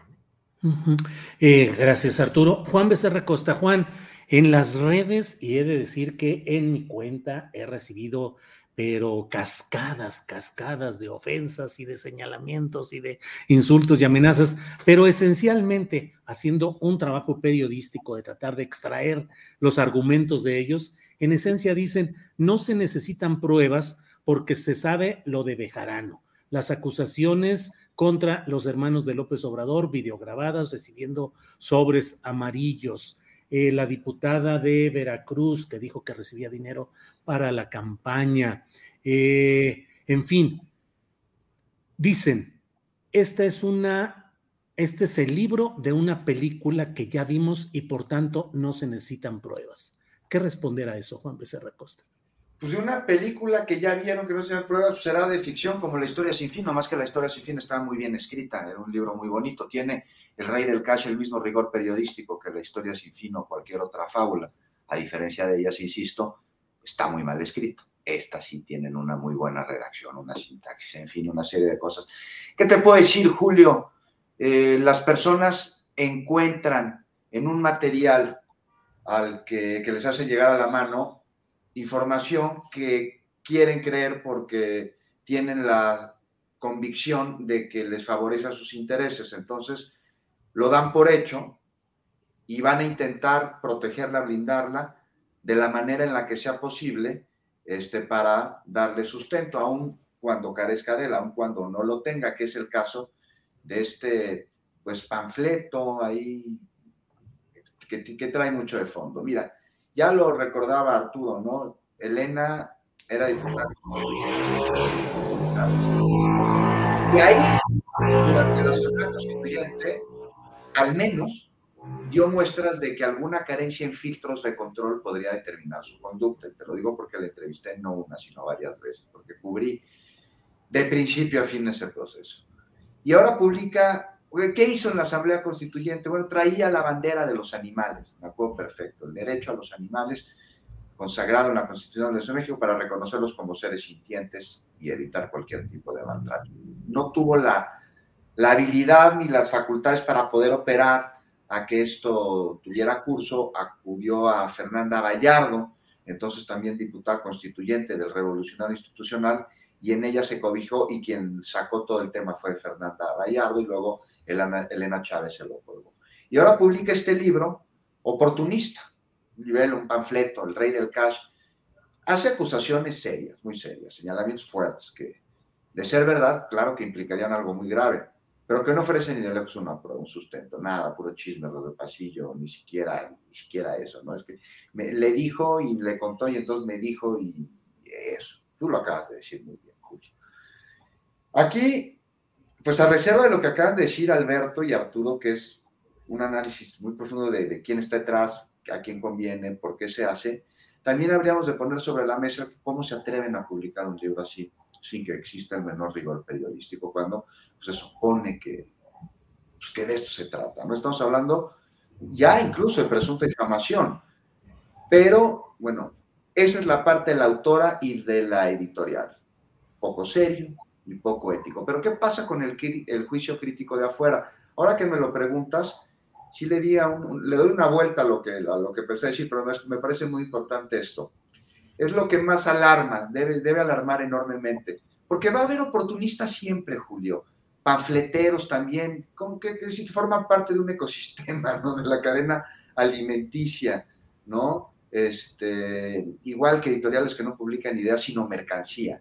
Es, yo veo que es el papel del editorial, que varios años estuve en el gremio, no está viendo un, material literario, está viendo una mercancía. Pero ¿qué onda con los de afuera? O sea, ¿por qué, ¿por qué lo toman como un material serio o pretenden tomarlo como un material serio o venderlo como tal? Este, ¿Por qué entrevistan a Elena y no la cuestionan? ¿no? Muchos, no todos, hay que decirlos. Pero muchos de lo que se esperaría que sí pregunten bien, como Carmen Aristegui, que la tuvo ahí en la entrevista, no le cuestionó sobre la veracidad de sus acusaciones. Oye, ¿dónde, pruebas, a ver, cuéntame un poquito, sustento, no sé, documentos. No, nomás ahí la dejó hablar. Carmen que es una gran entrevistadora. Bueno, y esto no sé si venga el 100% del golpismo recalcitrante y de las propias frustraciones de Elena, aderezadas por la voracidad de su editorial, o se conjunta aquí esto, ¿no? Y ya para rematar, Julio, pues es que ya se dijo casi todo sobre esto. El por qué si sabía de lo que acusa no lo dijo en su momento. A ver, los chuchos, ¿no? Belauzarán y toda esta banda que es el añico de lo que algún día fue el PRD y hoy una organización de derecha que usurpa su nombre. Pues si, esto fuera cierto, ¿no te parece que habrían salido ya hace mucho tiempo a señalarlo? Ya es que lo del golpeteo se les da, ¿no? Sobre todo Belauzarán no está viendo este, cómo, cómo, dónde y cuándo brincar en este libro, El Rey del Cash, este, pues tiene un, te digo, menos rigor periodístico que cualquier fábula, que cualquier fantasía. Este, y el tema ya no está en el contenido del libro, sino en lo que está generando y el daño del que bien Alberto menciona en personas que no están necesariamente informadas del acontecer diario y lo pueden tomar como lo que pretenden que sea, ¿no? Una herramienta de golpeteo político. Gracias, Juan. Eh, Alberto Nájar, bueno, a reserva de lo que deseen ustedes agregar, ya saben, sobre este tema o cualquier otro, eh, Alberto, pues paso un poquito hacia lo que está sucediendo en el Estado de México con las elecciones que vienen, dado que eh, hoy ha renunciado a su cargo Horacio Duarte, que era el director del sistema aduanal mexicano, y dice que va a la batalla maestra sin decir nada en la conferencia de prensa, pero pues va a la batalla maestra, seguramente, evidentemente, apoyar a la profesora Delfina, que es la candidata eh, no oficial todavía de Morena al gobierno de la ciudad del Estado de México. ¿Qué opinas de esto, Alberto, de todo lo que se está moviendo de las elecciones en el Estado de México? Pero si quieres agregar algo sobre este tema del catch y demás, igual adelante, Alberto. Nada más un apunte que me parece muy valioso lo que, lo que comentó Federico Arreola. La editorial no ha brincado, ¿eh? O sea, no ha dicho ni pío. Y generalmente las editoriales son bastante celosas de la difusión eh, pirata de sus publicaciones. Me llama mucho la atención que no hayan dicho nada, a pesar de que ya hasta ha sido tema de memes y de comentarios y que es ya público y notorio que ese libro se está difundiendo más por copias piratas que por las ventas directas de la, de la librería, de las librerías, pues, de la editorial. Entonces, no hay que descartar la posibilidad de que esta edición ya haya sido pagada íntegramente y que por eso la editorial no dice nada, dice, pues, por mí, a mí ya me pagaron, hagan lo que quieran con eso, lo cual implicaría efectivamente que se trata de un instrumento politiquero más que una eh, edición, una publicación con fines informativos o editoriales meramente. Yo creo que hay que, hay que echar la, no quitar la mirada sobre ese punto porque me parece eh, fundamental para entender el, propósito central de esta publicación. Eh, las librerías son bien celosas de su deber y no, no, han, no han dicho nada, nada. Oye, Alberto, ah, si quieres, déjame brincar un poquito el tema del, del Estado de México y lo podemos poner en la siguiente ronda, pero sí me gustaría preguntarte, ¿percibes que hay una acumulación de hechos que están potenciando la agresividad de la derecha en estos momentos? A pesar de que no tienen el instrumento partidista que desearan, a pesar de que no tienen la fuerza social que ellos esperarían, ¿sientes que hay una agudización de la agresividad de la derecha en estos momentos? Sí, sí, sí lo siento, sí lo hay, eh, y no es solamente en, situaciones como esta del libro, eh, ni tampoco, por ejemplo, las diatribas de desesperación de, personajes como Lili Telles, eh, sino también por, por ciertos movimientos que me llaman mucho la atención. Yo no quito el dedo del renglón sobre el origen de esta filtración, si es que fue filtración, si este hackeo, perdón, si es que fue hackeo o fue una filtración interesada de los llamados guacamaya leaks, porque eh, son también bastante raro el, hecho de que se hayan eh, concentrado, bueno, en gobiernos de izquierda, por supuesto, y que en el caso mexicano, hasta ahora prácticamente todas las publicaciones que hay sobre las, eh, los 4 o 5 millones de documentos que dicen que, sean, que están ahí ya a la disponibilidad de, los, de los, quien los pueda tener acceso a ellos. Hasta ahora han sido publicaciones casi todas vinculadas a la 4T, al gobierno del presidente López Obrador. Yo no he visto casi ninguna eh, nota, reportaje, análisis sobre la actuación de las Fuerzas Armadas en los gobiernos anteriores. A mí me cuesta mucho trabajo pensar que si es cierto que son millones de documentos, no hayan por lo menos uno o dos de los gobiernos pasados. O sea, se me hace muy difícil que no existan. Entonces, sí, eh, y en cambio, me llama mucho la atención que todo lo publicado se refiere a este gobierno, eh, y, o al menos se, hace, se ha presentado de esa manera para tratar de magnificar el, tema eh, y concentrarlo, pues, aquí en el gobierno de López Obrador, que ya tiene lo suyo, por supuesto, pero insisto, me llama la atención que no haya una investigación, por ejemplo, que nadie, nadie se haya puesto a revisar si existe algún memorándum de este sujeto eh, apellidado Calderón Hinojosa para ordenar el despliegue militar en 2006 en Michoacán, que fue el inicio de la sangrienta guerra contra uno de los carteles. No veo que se hayan eh, hecho investigaciones a propósito de algún tema como la masacre de Tlatlaya, por ejemplo. Y eso debe estar allí, si no, pues imagínate, o a poco 6 millones de, de documentos se han producido en estos cuatro años, se me hace muy raro. Por eso yo sí creo que ahí hay eh, una agudización de la embestida de grupos conservadores de la derecha en contra de la 4T por varias razones. Una de ellas que tiene que ver con el Estado de México, la elección, por supuesto, eh, la que viene, pero otra porque parece que ya ven que es definitivo, definitivo que en 2024 difícilmente van a derrotar a Morena.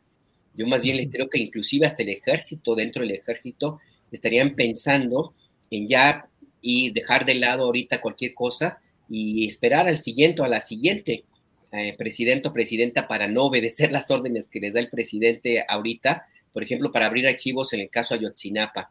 Y del lado de la oposición también veo ya una especie de resignación y de una idea de prepararse para, dos, para el 2030, por ejemplo, eh, no tanto para el 24. Por eso creo que sí hay algo que no podemos perder de vista. Se están enojando todavía más de lo curioso que ya estaban. Gracias, Alberto.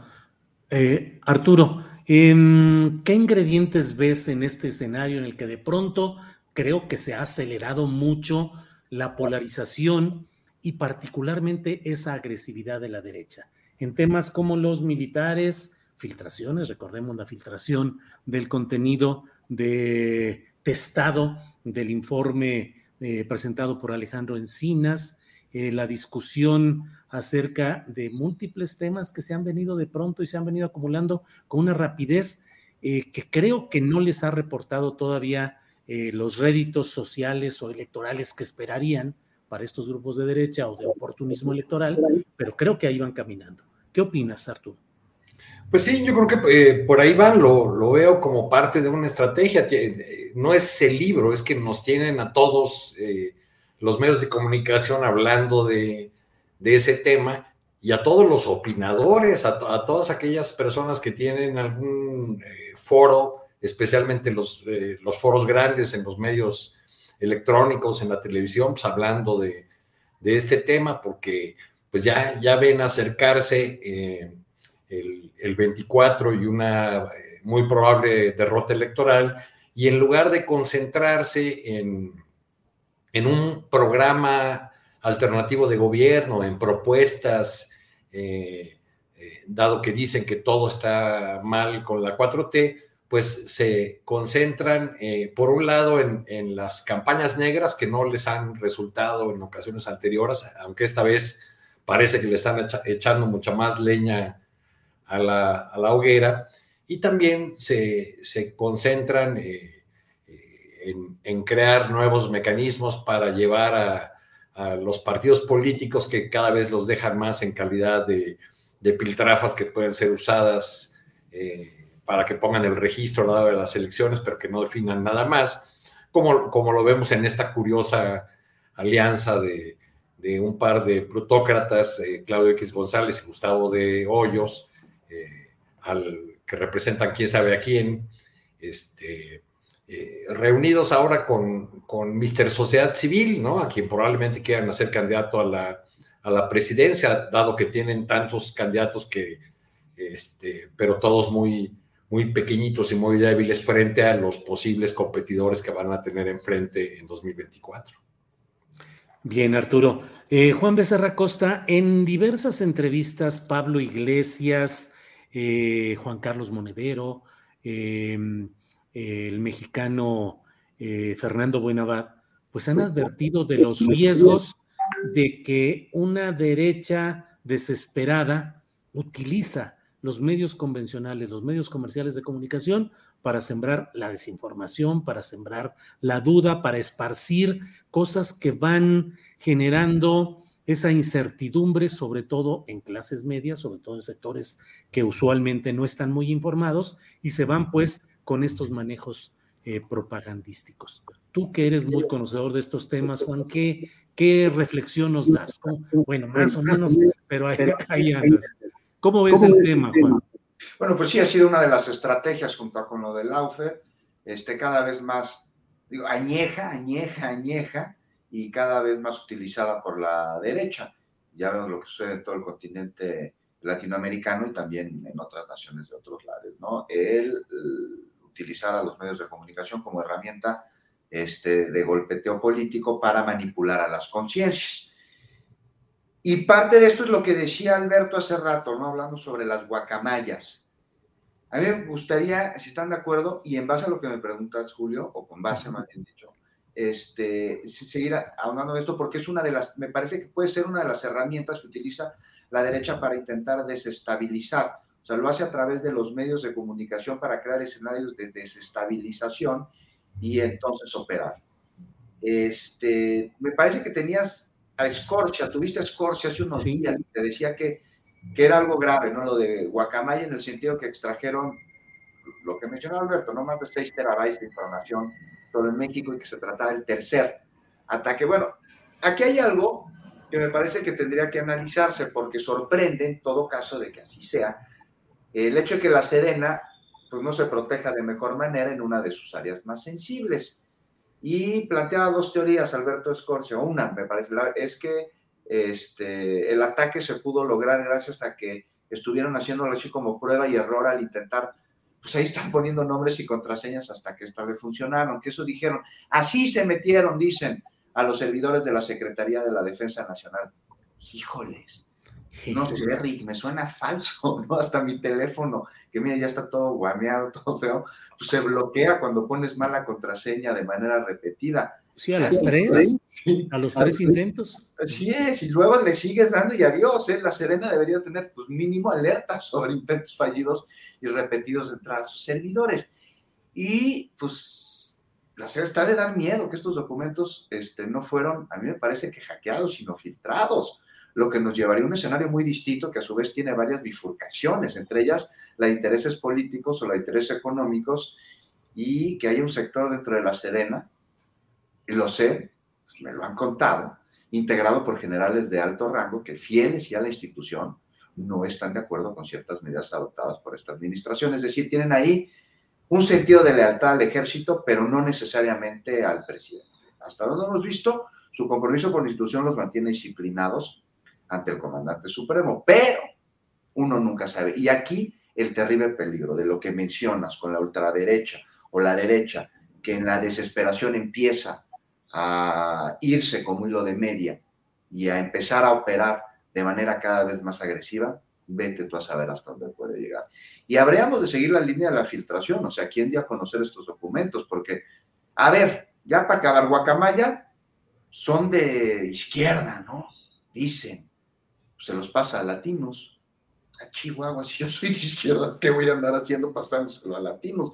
Esto no es casualidad. O sea, hay medios con más credibilidad que podrían difundirlos. ¿Por qué Loret? ¿Quién está detrás? ¿Quién tiene a latinos? Y si nos hacemos esta pregunta, la respuesta es dinero y la derecha. Entonces, pues, dinero de los acérrimos opositores, además. No solo al gobierno, sino a la transformación. O sea, más preguntas que respuestas sólidas, muchas suposiciones, lo sé, mucho que pensar y muchos caminos que seguir, pero así un grupo de hackers que luchan por el derecho, que luchan, perdón, por el derecho a la transparencia y que además son progres activistas autodenominados así, quién sabe qué más, del corredor Roma Condesa, nada, no me la compro. Aquí hay mucho detrás. Y, y, para ver dónde, nada más hay que voltear a la derecha, me parece. A la derecha. Bueno, bien, Juan. Alberto Nájar, pues ya que nos eh, incita Juan Becerra Costa a que sigamos con el tema de guacamayas y todo esto. Eh, Alberto Nájar, ¿cómo queda, cómo ves la situación militar en México? No hablo de la militarización como una discusión que podemos poner aparte, sino en sí el control operativo que está teniendo el ejército, las Fuerzas Armadas, en muchos espacios de la vida civil y las tentaciones que pueden tener pues lo dice Juan, de algunos generales que dicen somos fieles a las Fuerzas Armadas, al ejército, pero no estamos tan contentos con la administración pública federal, con la presidencia de la República, pues. ¿Qué riesgos, más allá de los que normalmente solemos señalar en cuanto a la militarización en sí y la discusión de si la hay o no la hay, pero ¿cómo ves el fenómeno de estas filtraciones guacamaya y el impacto en la gobernabilidad de México y la relación con las Fuerzas Armadas? Híjole, el riesgo yo no lo veo ahorita, porque de una u otra forma el presidente López Obrador sí tiene el respaldo de una parte importante del ejército. Eh, claro, no hay, hay un, dentro de la élite de los que realmente gobiernan las Fuerzas Armadas y particularmente el ejército, no están nada contentos con la disolución del Estado Mayor Presidencial que ojo, esa era la élite de la élite eh, y siempre causó dentro del ejército un gran problema la existencia de ese organismo, no solamente por la cercanía que tenía con el presidente de la República en turno, el comandante supremo de las Fuerzas Armadas, sino porque tenía privilegios que los demás eh, miembros del ejército no tenían, desde términos económicos hasta acceso a hacer negocios y a relaciones que le servían en materia para sus propios fines personales o de grupo. Entonces yo creo que por ahí no están nada contentos en el ejército con que haya desaparecido eso y me refiero a los que ya no forman parte de ese cuerpo y yo hasta me atrevería a pensar a los que a los soldados de menor rango que en lugar de estar acuartelados en Polanco o muy cerquita de las lomas con el bosque de Chapultepec eh, cada amanecer, pues los mandaron a combatir al desierto de Altar, Sonora, y es muy distinto el estar en, las lomas a estar en, en, Altar, Sonora. Entonces, hay como una inconformidad por esa decisión tomada por el presidente de la República. Hay también una inconformidad por algunas de las eh, acciones del presidente en torno a su propósito a que se conozca la verdad, por ejemplo, en el caso Ayotzinapa. Yo insisto, me cuesta trabajo pensar que se haya montado una estructura así de grande donde participa prácticamente todo el Estado mexicano para eh, encubrir una masacre gravísima, la más, eh, la violación más grave de derechos humanos de la historia reciente, sí, pero que, y, que se concentra en una zona en donde si comparamos la producción de drogas de esa región con el resto de la actividad del tráfico de drogas en el resto de en México, es importante, pero no tanto, pues.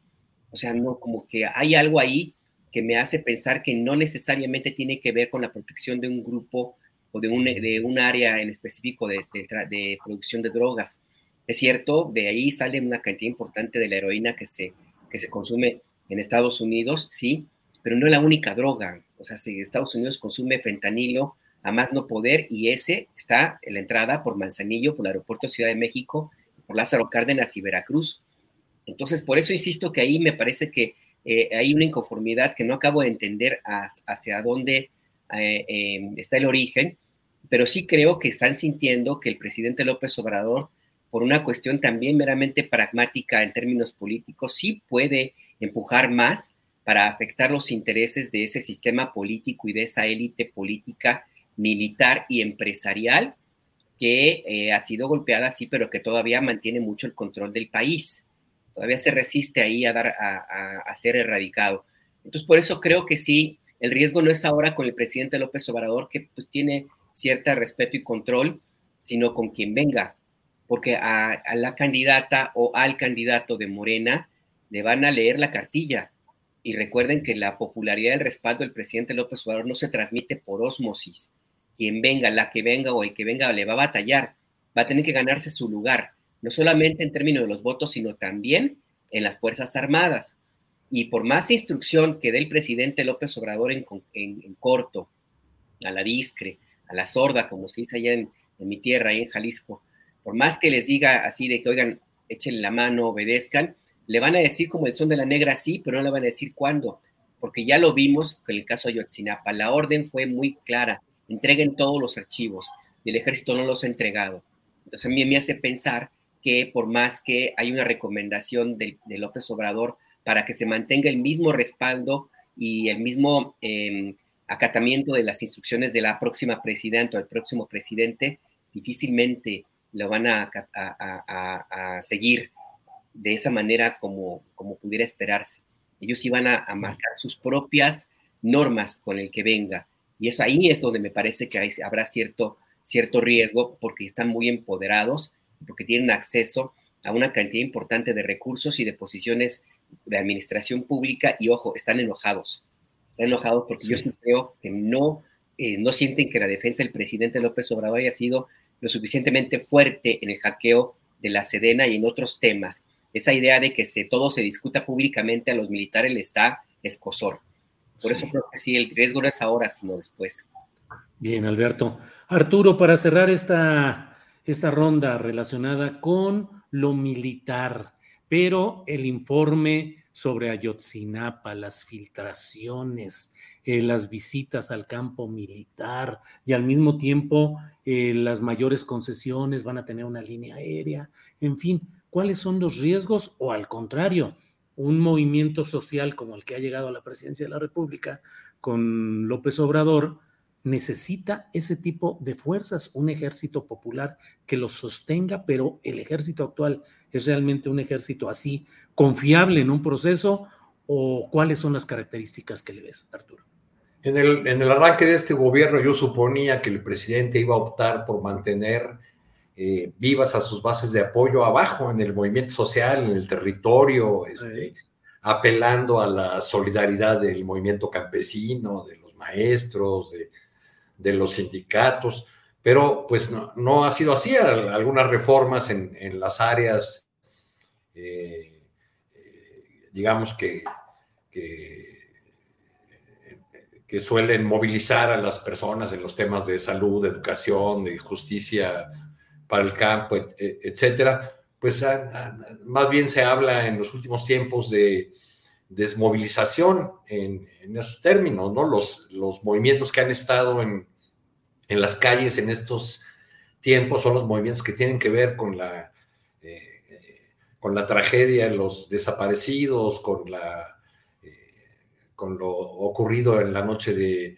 Iguala, eh, con el movimiento de las feminista, ¿no? pero no, no digamos estos pilares que sostienen la lucha contra la corrupción y por la igualdad que plantea el presidente. Entonces, eh, eh, estos avances de la presencia militar en muchas áreas de la, de la, vida pública ajenas a, la función eh, que estrictamente tienen asignada en la Constitución, pues crea una institución con mayores lealtades hacia el, el poder político, pero también una institución que puede tener la, o donde pueden surgir las, las tentaciones de tener mayor poder político, de que este poder eh, eh, que ya tienen por ser la Fuerza Armada, sumado al poder económico, les abra la vía o la tentación para entrar ya a la arena de la, de la política o como ha ocurrido en otros, en otros países de, de América Latina, como ha ocurrido también aquí en momentos de nuestra historia, porque no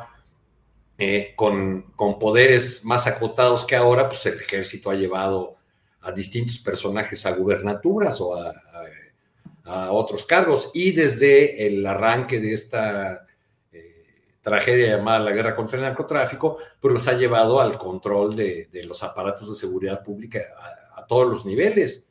O sea, no es, no es ningún secreto que los presidentes municipales de cualquier estado de la República piden la opinión este, o casi casi piden que les nombren a los directores de seguridad pública y que los nombre el jefe de la zona militar asignada. Ese es un avance que ya tenían, que no se los dio eh, el presidente López Obrador. Ahora, eh, desde la tribuna legislativa, los legisladores del PRI o de Acción Nacional lanzan esas arengas antimilitaristas, pues que es muy difícil creerles porque durante sus gobiernos fue donde esto comenzó a crecer, donde se hizo uso, costumbre, necesidad o como, o como le llamen, pero pues ciertamente tenemos todos estos riesgos que, que ya ha advertido aquí Alberto. Bien, gracias Arturo Cano.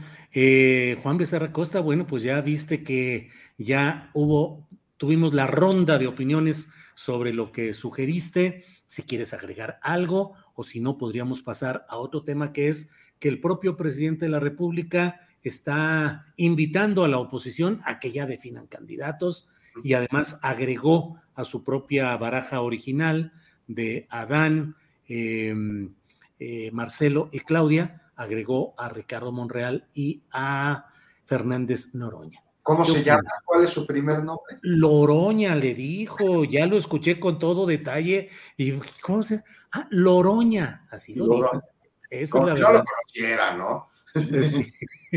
Como si no hubieran paseado juntos ahí por lo menos una caminadita en el centro histórico. Fíjese que ayer este, en el Museo de la Noche de Fórmula entrevisté a Álvarez y Casa, al senador Emilio Álvarez y Casa, y justo le pregunté, oye, senador, con todo le hablo de usted, senador, ¿cuál tendría que ser el perfil del candidato para el 2024?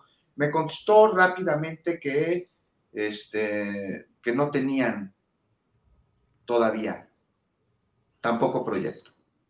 Así me gusta la entrevista en Twitter, que no había proyecto, que no había candidato, que todavía era algo que estaba en discusión, pero que había un proceso para este, poderlo elegir. No sé, mira, me pregunto si allá en los bloques opositores, pues cambiaran la última A de la palabra candidato por una arroba, como lo hicieron en su nuevo, en su nuevo nombre, Unidas, pues, que si eso será su, su, propuesta, porque siguen siendo lo mismo que los ha llevado al fracaso, pero nada más con estos cambios de nombre y de logo. Todo igual. Te digo que sobre el candidato, pues no tienen todavía el perfil del candidato. ¿No, ¿no te pareció que se vio modesto Álvarez y Casa? ¿En qué sentido? Porque, en una de esas el candidato opositor es Mister Sociedad Civil. ¿Tú crees? ¿Por qué no? ¿Por qué no? podría ser. No, o sea, para empezar, hacen una reunión diciendo somos la sociedad civil, los partidos les vamos a presentar el año que entra nuestra propuesta y la tendrán que aceptar. Y, parte de ese paquete de propuestas es que sea un candidato de unidad, eh, etcétera, ¿no? O sea, ellos van a poner todas las condiciones, pues ¿por qué no poner también al candidato? Ahora, si pues vas a, fijar, si vas a fijar la idea en el público que este es un gobierno militarista, pues qué mejor candidato opositor que un defensor de los derechos humanos antimilitarista. Pues no dudo que tenga la intención y las ganas. Todos ahí las tienen. Es más, yo creo que debe ser requisito para entrar dentro de ese blog. Se van a sacar los ojos. Pero dicen que quieren construir un método eh, eh, que se tome en cuenta la ciudadanía. Y aquí hay algo que pues es de llamar la atención, porque si es a toda la ciudadanía, no les vaya a salir el tiro por la culata, porque que anden eligiendo a Fernández Noroña de aquel lado. No, exacto, Julio, tendría que escoger una corcholata morena, porque pues la oposición de Morena está más dentro que fuera, y porque si el proceso, como dice el senador Álvarez y Casa, va a ser abierto, pues nada más hay que hacer tantitas matemáticas. Hay 70% aproximadamente de la población de nuestro país aprueba a AMLO. Entonces, pues ellos no van a ser un candidato tipo de la Madrid, Billy Telles o Aureoles o sea, se van a ir ya en el peor de los casos por Bartlett o por Félix Salgado, no por uno de los suyos. Así que candidatos de oposición, híjoles, anda muy flaca la caballada. Bueno, la dinosauriada, ¿cómo se diría dinosauriada? La dinosauriada, así la dinosauriada. Imagínate, pues qué tanto suenan que, nombres como Lili, Telles, como Anaya, te digo que Aureoles de la Madrid, que realmente, pues más allá de ser hijo de un expresidente y amigo de Peña, por lo que ahí ocupó la Secretaría de Turismo, no sin escándalos y cosas que aclarar, no tiene nada. Su discurso podrá ser articulado, pero hueco en propuestas, puro lugar común. O sea, vamos a mejorar, vamos a resolver. Y eso, la oposición no tiene proyecto. O sea, dice tener intenciones, pero no sabe cómo son, así que los comos para trabajar por, por estas intenciones. Y es una tristeza, finalmente, porque la oposición es necesaria en cualquier democracia, en cualquier país. Es un contrapeso, o debería serlo, un vigilante necesario y este, la oposición puede y debe trabajar con el gobierno desde su postura, desde su papel de oposición, porque no se trata de una guerra política, no debería serlo en todo caso, sino de participación en la vida pública del país a favor de la ciudadanía. Y esta oposición parece no tener cuenta de ello. O sea, trabajan este, sin estar en el gobierno en contra del pueblo, no de sus intereses. Ellos trabajan por sus intereses partidistas. Y parece que ganar una elección es lo único que les interesa. Y ganar una elección no tendría que ser el fin, es el medio para el proyecto, el cual no tienen. Entonces, pues a ver si la oposición también se transforma y se convierte en una de adeveras. Lo veo difícil, por lo menos en la actual. Vendrán otras oposiciones, ahí se los dejo sobre la mesa, a ver qué opinan. Igual estoy diciendo una barbaridad, pero me parece que sí vendrán otras oposiciones. Y ya lo estamos viendo, ¿no? Oposiciones surgidas de la 4T, este, que en su momento unió a quienes hoy vemos que podrían estarse separando.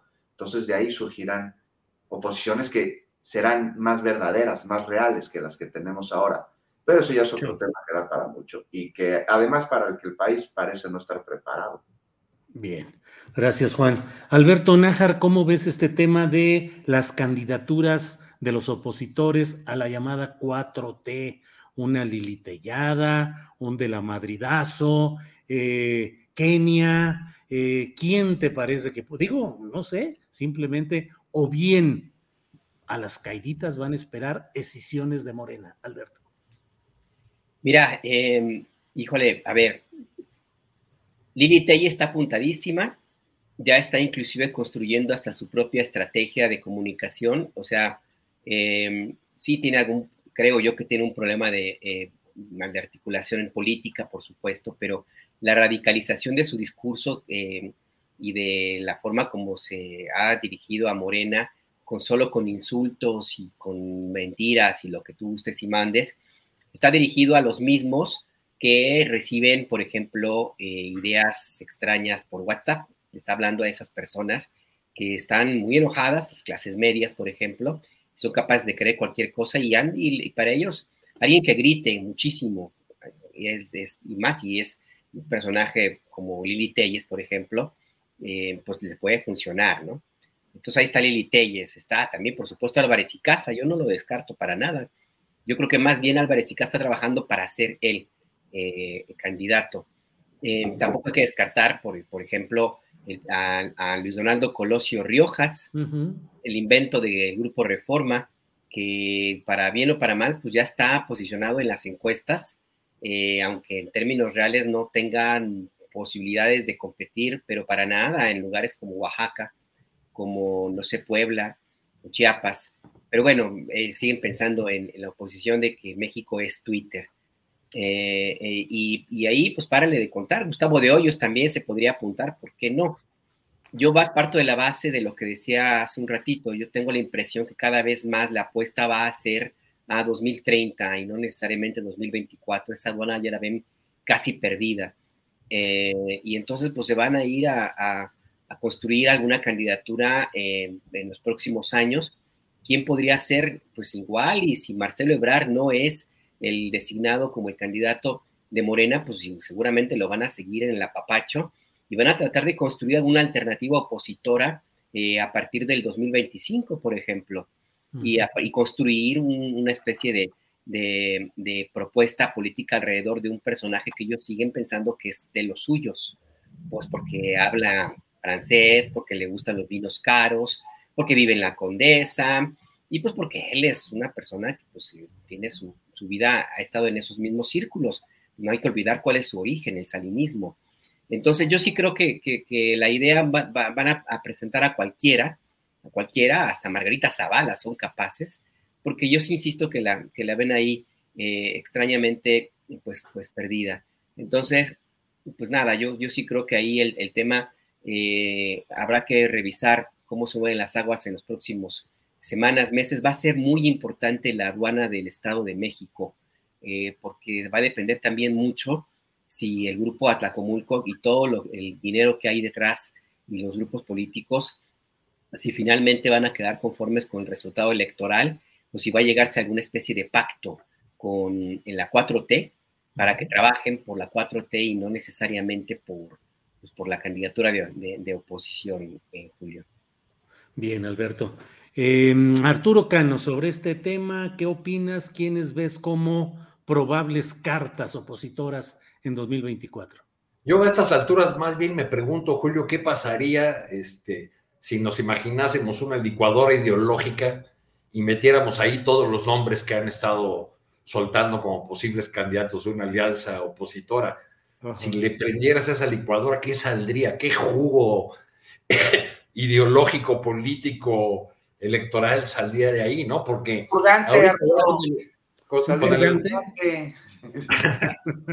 el, recuento que hicieron ahorita, a ver, ¿qué, tenemos apuntados? El carnicero de Antequera, Ulises Ruiz, el rey de todos los cárteles inmobiliarios, Miguel Mancera, Mister Sociedad Civil, Álvarez y Casa, este, un apellido, Ruiz Macié, otro apellido, Colosio, el heredero de todos los grises, Enrique de la Madrid, la estridencia vulgar de Lili Telles, eh, esa promesa incumplida llamada Enrique Alfaro, este, la izquierda verdadera de Silvano Aureoles, caray, cómo olvidarnos de, de él, ¿no? el matrimonio de Felipe Calderón, este, pues no sé, seguramente me falta alguno porque se han anotado, se han anotado este cuadri pues, muchísimos, ¿no? Ah, eh, eh, cuadri, ya no sé ni cómo definir. acaba de decir en la entrevista que esa, esa, demagogia que huele a naftalina de Beatriz Paredes, este, en fin, eh, ¿qué saldría de todo ese batidillo ideológico? ¿Qué propuesta eh, de país viable hay, si podemos hacer en una, en una lista que tiene lo suyo de jocoso, intencionalmente, este, pero que va a un punto serio, es realmente hay un proyecto, hay una eh, posibilidad en esta oposición que es incapaz de ofrecer un horizonte claro, de eh, una propuesta de país, un proyecto que, eh, que se oponga al actual de la 4T, pues es lo que, lo que no se ve. Se ven muchos nombres y varios de ellos se prestan más bien a, la broma, a la, risotada, sobre todo porque algunos de esos personajes sí creen en serio que pueden llegar a ser este, a ganar una elección presidencial, ¿no? Este, por, eso, por eso se apuntan. Hay otros que nada más lo hacen porque es su habitual manera de pasar la charola, de recibir apoyos de los empresarios que igual le dan a todo mundo, este, porque pues, quién sabe qué vaya a pasar en la política y alguien puede ganar. Y, así ha habido muchos políticos en la historia que han hecho sus, sus ahorritos o que después de una campaña se compran una buena casa este, o, o adquieren una más en la, en la playa, ¿no? Pero no, no se ve mucha seriedad del lado opositor, al menos en lo que hace a los nombres de sus aspirantes. Bien, Luis Chagoya dice en el chat, saldría azufre con cianuro. Alfredo Carrillo González dice, sería una bebida de naranja con harina de pan y paprika con chocolate. De todo hay aquí de los comentarios de lo que creen que puede salir de este batidillo que propone em, Dice Pablo López, dice Guácala, lo que saldría de ahí sería un purgante. Serían lixiviados, más bien, Julio. ¿Sería qué? Lixiviados. Lixiviados, sí, serían lixiviados, así es. Bien, pues estamos ya en la parte final, se nos ha ido el tiempo, nos queda para un postrecito de dos minutitos, cuando mucho, Juan Becerra Costa, por favor. Ay, sí traía un postrecito, pero ya se me olvidó cuál, cuál era. Pero es que vamos a hablar de. Hoy es 12 de octubre, ¿no? Hoy es 12 de octubre, así es. Este. Habríamos de preguntarnos si los españoles conmemoran o conmemoraron cuando llegaron del continente africano los árabes a conquistarlos, si tenían un día, porque además fueron muchos años de ocupación este, no sé, desde el descubrimiento de América. Pues no, nada más aquí, qué bueno que ya se deje de normalizar esta creencia de que Cristóbal Colón descubrió América, ¿no? Porque él llegó a una tierra que estaba ocupada desde muchísimos años antes por civilizaciones milenarias.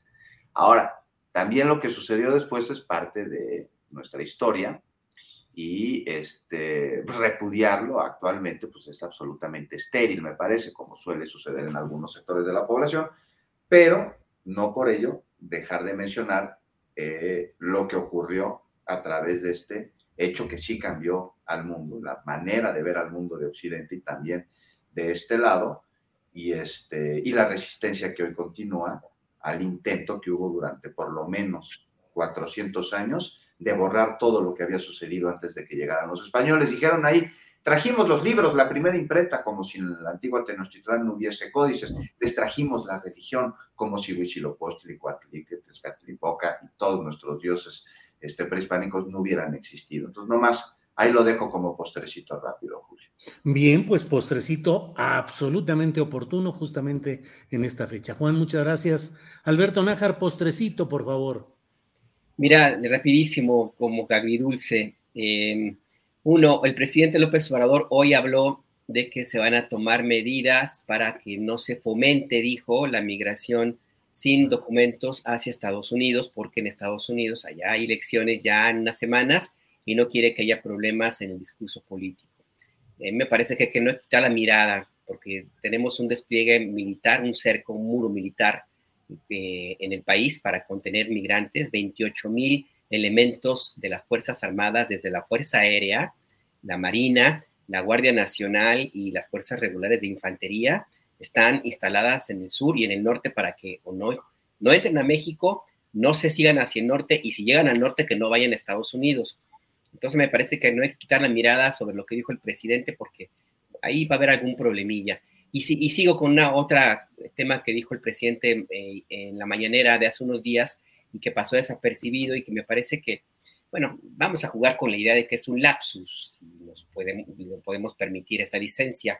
Le preguntaban algo sobre, sobre la, el, gobierno que, que, vendría a partir de 2024, si, si pensaba que pudiera continuarse la 4T, en fin, hay una, una cosa que, que, trato de recordar bien que era, pero lo que me llamó la atención que el presidente dijo, a ver, pues espérense, si el gobierno que venga va a ser más radical que este, en, la, en términos de la 4T, porque le preguntaba si iba a seguir la 4T igual, y dijo, no, va a ser más radical la 4T en el próximo gobierno. Y yo no veo a Marcelo Ebrard como muy radical. No. Tampoco a Adán Augusto, Monreal menos.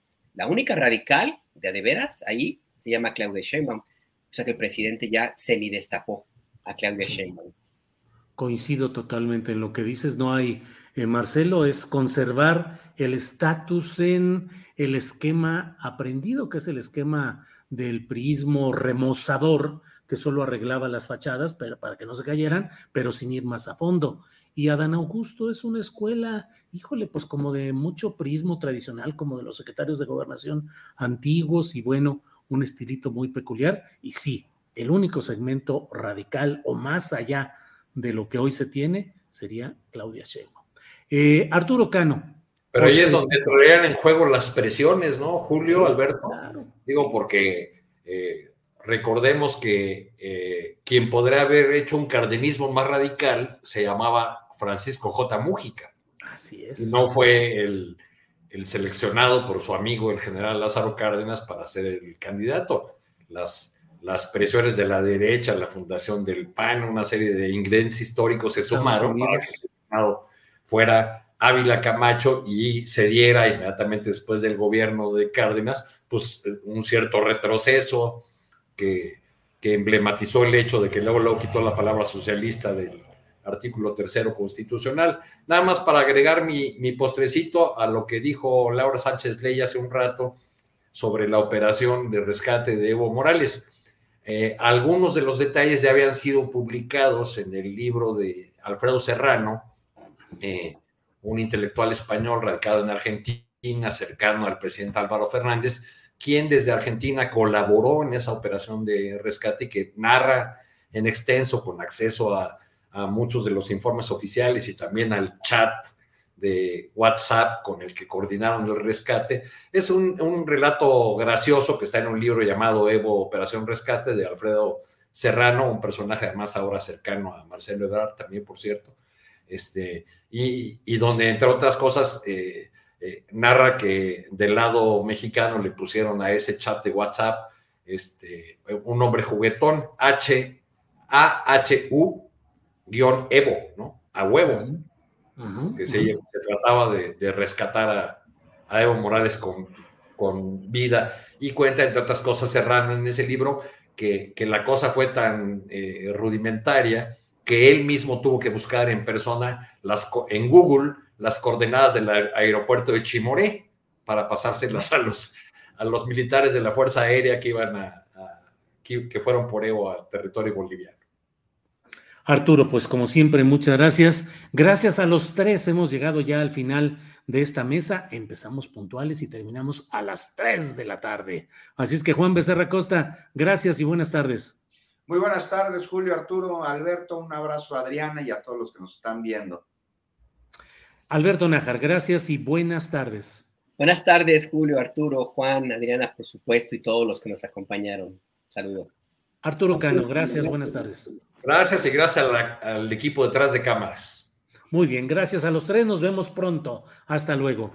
Bien, pues son las tres de la tarde en punto. Sigue el proceso legislativo en la Cámara de Diputados, donde avanza la discusión sobre esa eh, la minuta ya presentada, es decir, el dictamen aprobado por las comisiones legislativas correspondientes, no pareciera haber que habrá ningún problema. Eh, Morena tiene la posibilidad, en acuerdo, en arreglo con el PRI, para sacar adelante esta votación que requiere de una mayoría calificada que se puede cumplir con Morena, sus aliados, que son el PT y el Partido Verde, más ahora la bancada eh, priista, ahí acaudillada por el antes damnificado y ahora superviviente Alito Moreno, que es el presidente nacional del PRI. Eh, por otra parte, ha hecho mucho ruido esta, este presunto señalamiento que se atribuye al secretario de Gobernación, Adán Augusto López Hernández, en el sentido de que habría un acuerdo con el PRI para avanzar en la reforma electoral y en la reforma electoral, aguas INE y en la reforma eléctrica. Ya veremos también en el TEMEC qué viene de resoluciones o de litigios, pero mientras tanto, así están las cosas, tuvo que salir el propio coordinador de los diputados federales del PRI, Rubén Moreira, coahuilense, ex gobernador de Coahuila, a decir que no es cierto, que no hay tales acuerdos, mm, pero digamos cerrando la puerta, no, diciendo no los hay, mm, sin decir no los habrá, porque en política ya sabe usted que a veces pues las palabras eh, eh, se acomodan a realidades que no pueden eh, comunicarse en ese momento. Ya veremos más adelante si hubo o no esta versión que desde ahora comienza a mencionarse como el primor. Y senadores del PAN, ya lo sabe, anunciaron que van a denunciar penalmente a las personas que están mencionadas en el libro de la señora autora de El Rey del Catch, Elena Chávez, eh, que van a denunciar a las personas que están ahí porque consideran que hay eh, suficientes indicios delictivos para que la Fiscalía General de la República opere. Y yo me imagino que si la Fiscalía no opera, pues van a decir, ahí está la muestra de complicidad, bla, bla, bla. Pero bueno, esa es la información que tenemos. Bien, mmm, Gracias a todos ustedes, gracias por acompañarnos en esta transmisión, gracias a la tripulación astillero, gracias a Adriana Buentello, que está ahí metida en los asuntos de producción y técnicos, y le agradecemos su participación, Andrés Ramírez, Alfredo Hernández Luna, en fin, todo el equipo, gracias por estar atentos y nos vemos a las nueve de la noche de hoy en la videocharla astillada y mañana de nuevo aquí de una a tres de la tarde. Gracias, hasta luego.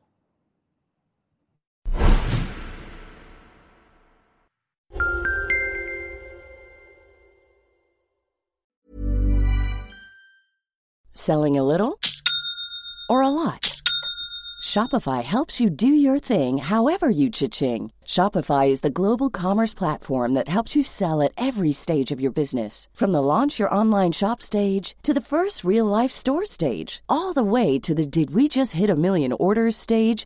Shopify is there to help you grow. Shopify helps you turn browsers into buyers with the internet's best converting checkout. 36% better on average compared to other leading commerce platforms because businesses that grow grow with Shopify. Get a $1 per month trial period at shopify.com/work. shopify.com/work. Are you ready for truly hydrated skin? Meet Hyaluronic Body Serum, a breakthrough in body care from Osea. It's clinically proven to instantly increase hydration by 161%. Their lightweight, fast-absorbing serum delivers 24 hours of nonstop hydration for silky smooth skin without the sticky afterfeel. Osea's latest innovation combines the magic of their best-selling hyaluronic sea serum with a new formula that's good for the whole body and five types of hyaluronic acid to target every layer of the skin. Osea is a women-founded, women-led brand that's been crafting seaweed-powered products for nearly 30 years. The best part? Everything Osea makes is clean, vegan, cruelty-free, and climate-neutral certified, so you never have to choose between your values and your best skin. Treat your skin to clean, vegan skincare from Osea. Get 10% off your first order site-wide with code SUMMER at OseaMalibu.com. That's O-S-E-A Malibu.com code SUMMER. Para que te enteres del próximo noticiero, suscríbete y dale follow en Apple, Spotify, Amazon Music, Google o donde sea que escuches podcast. Te invitamos a visitar nuestra página julioastillero.com.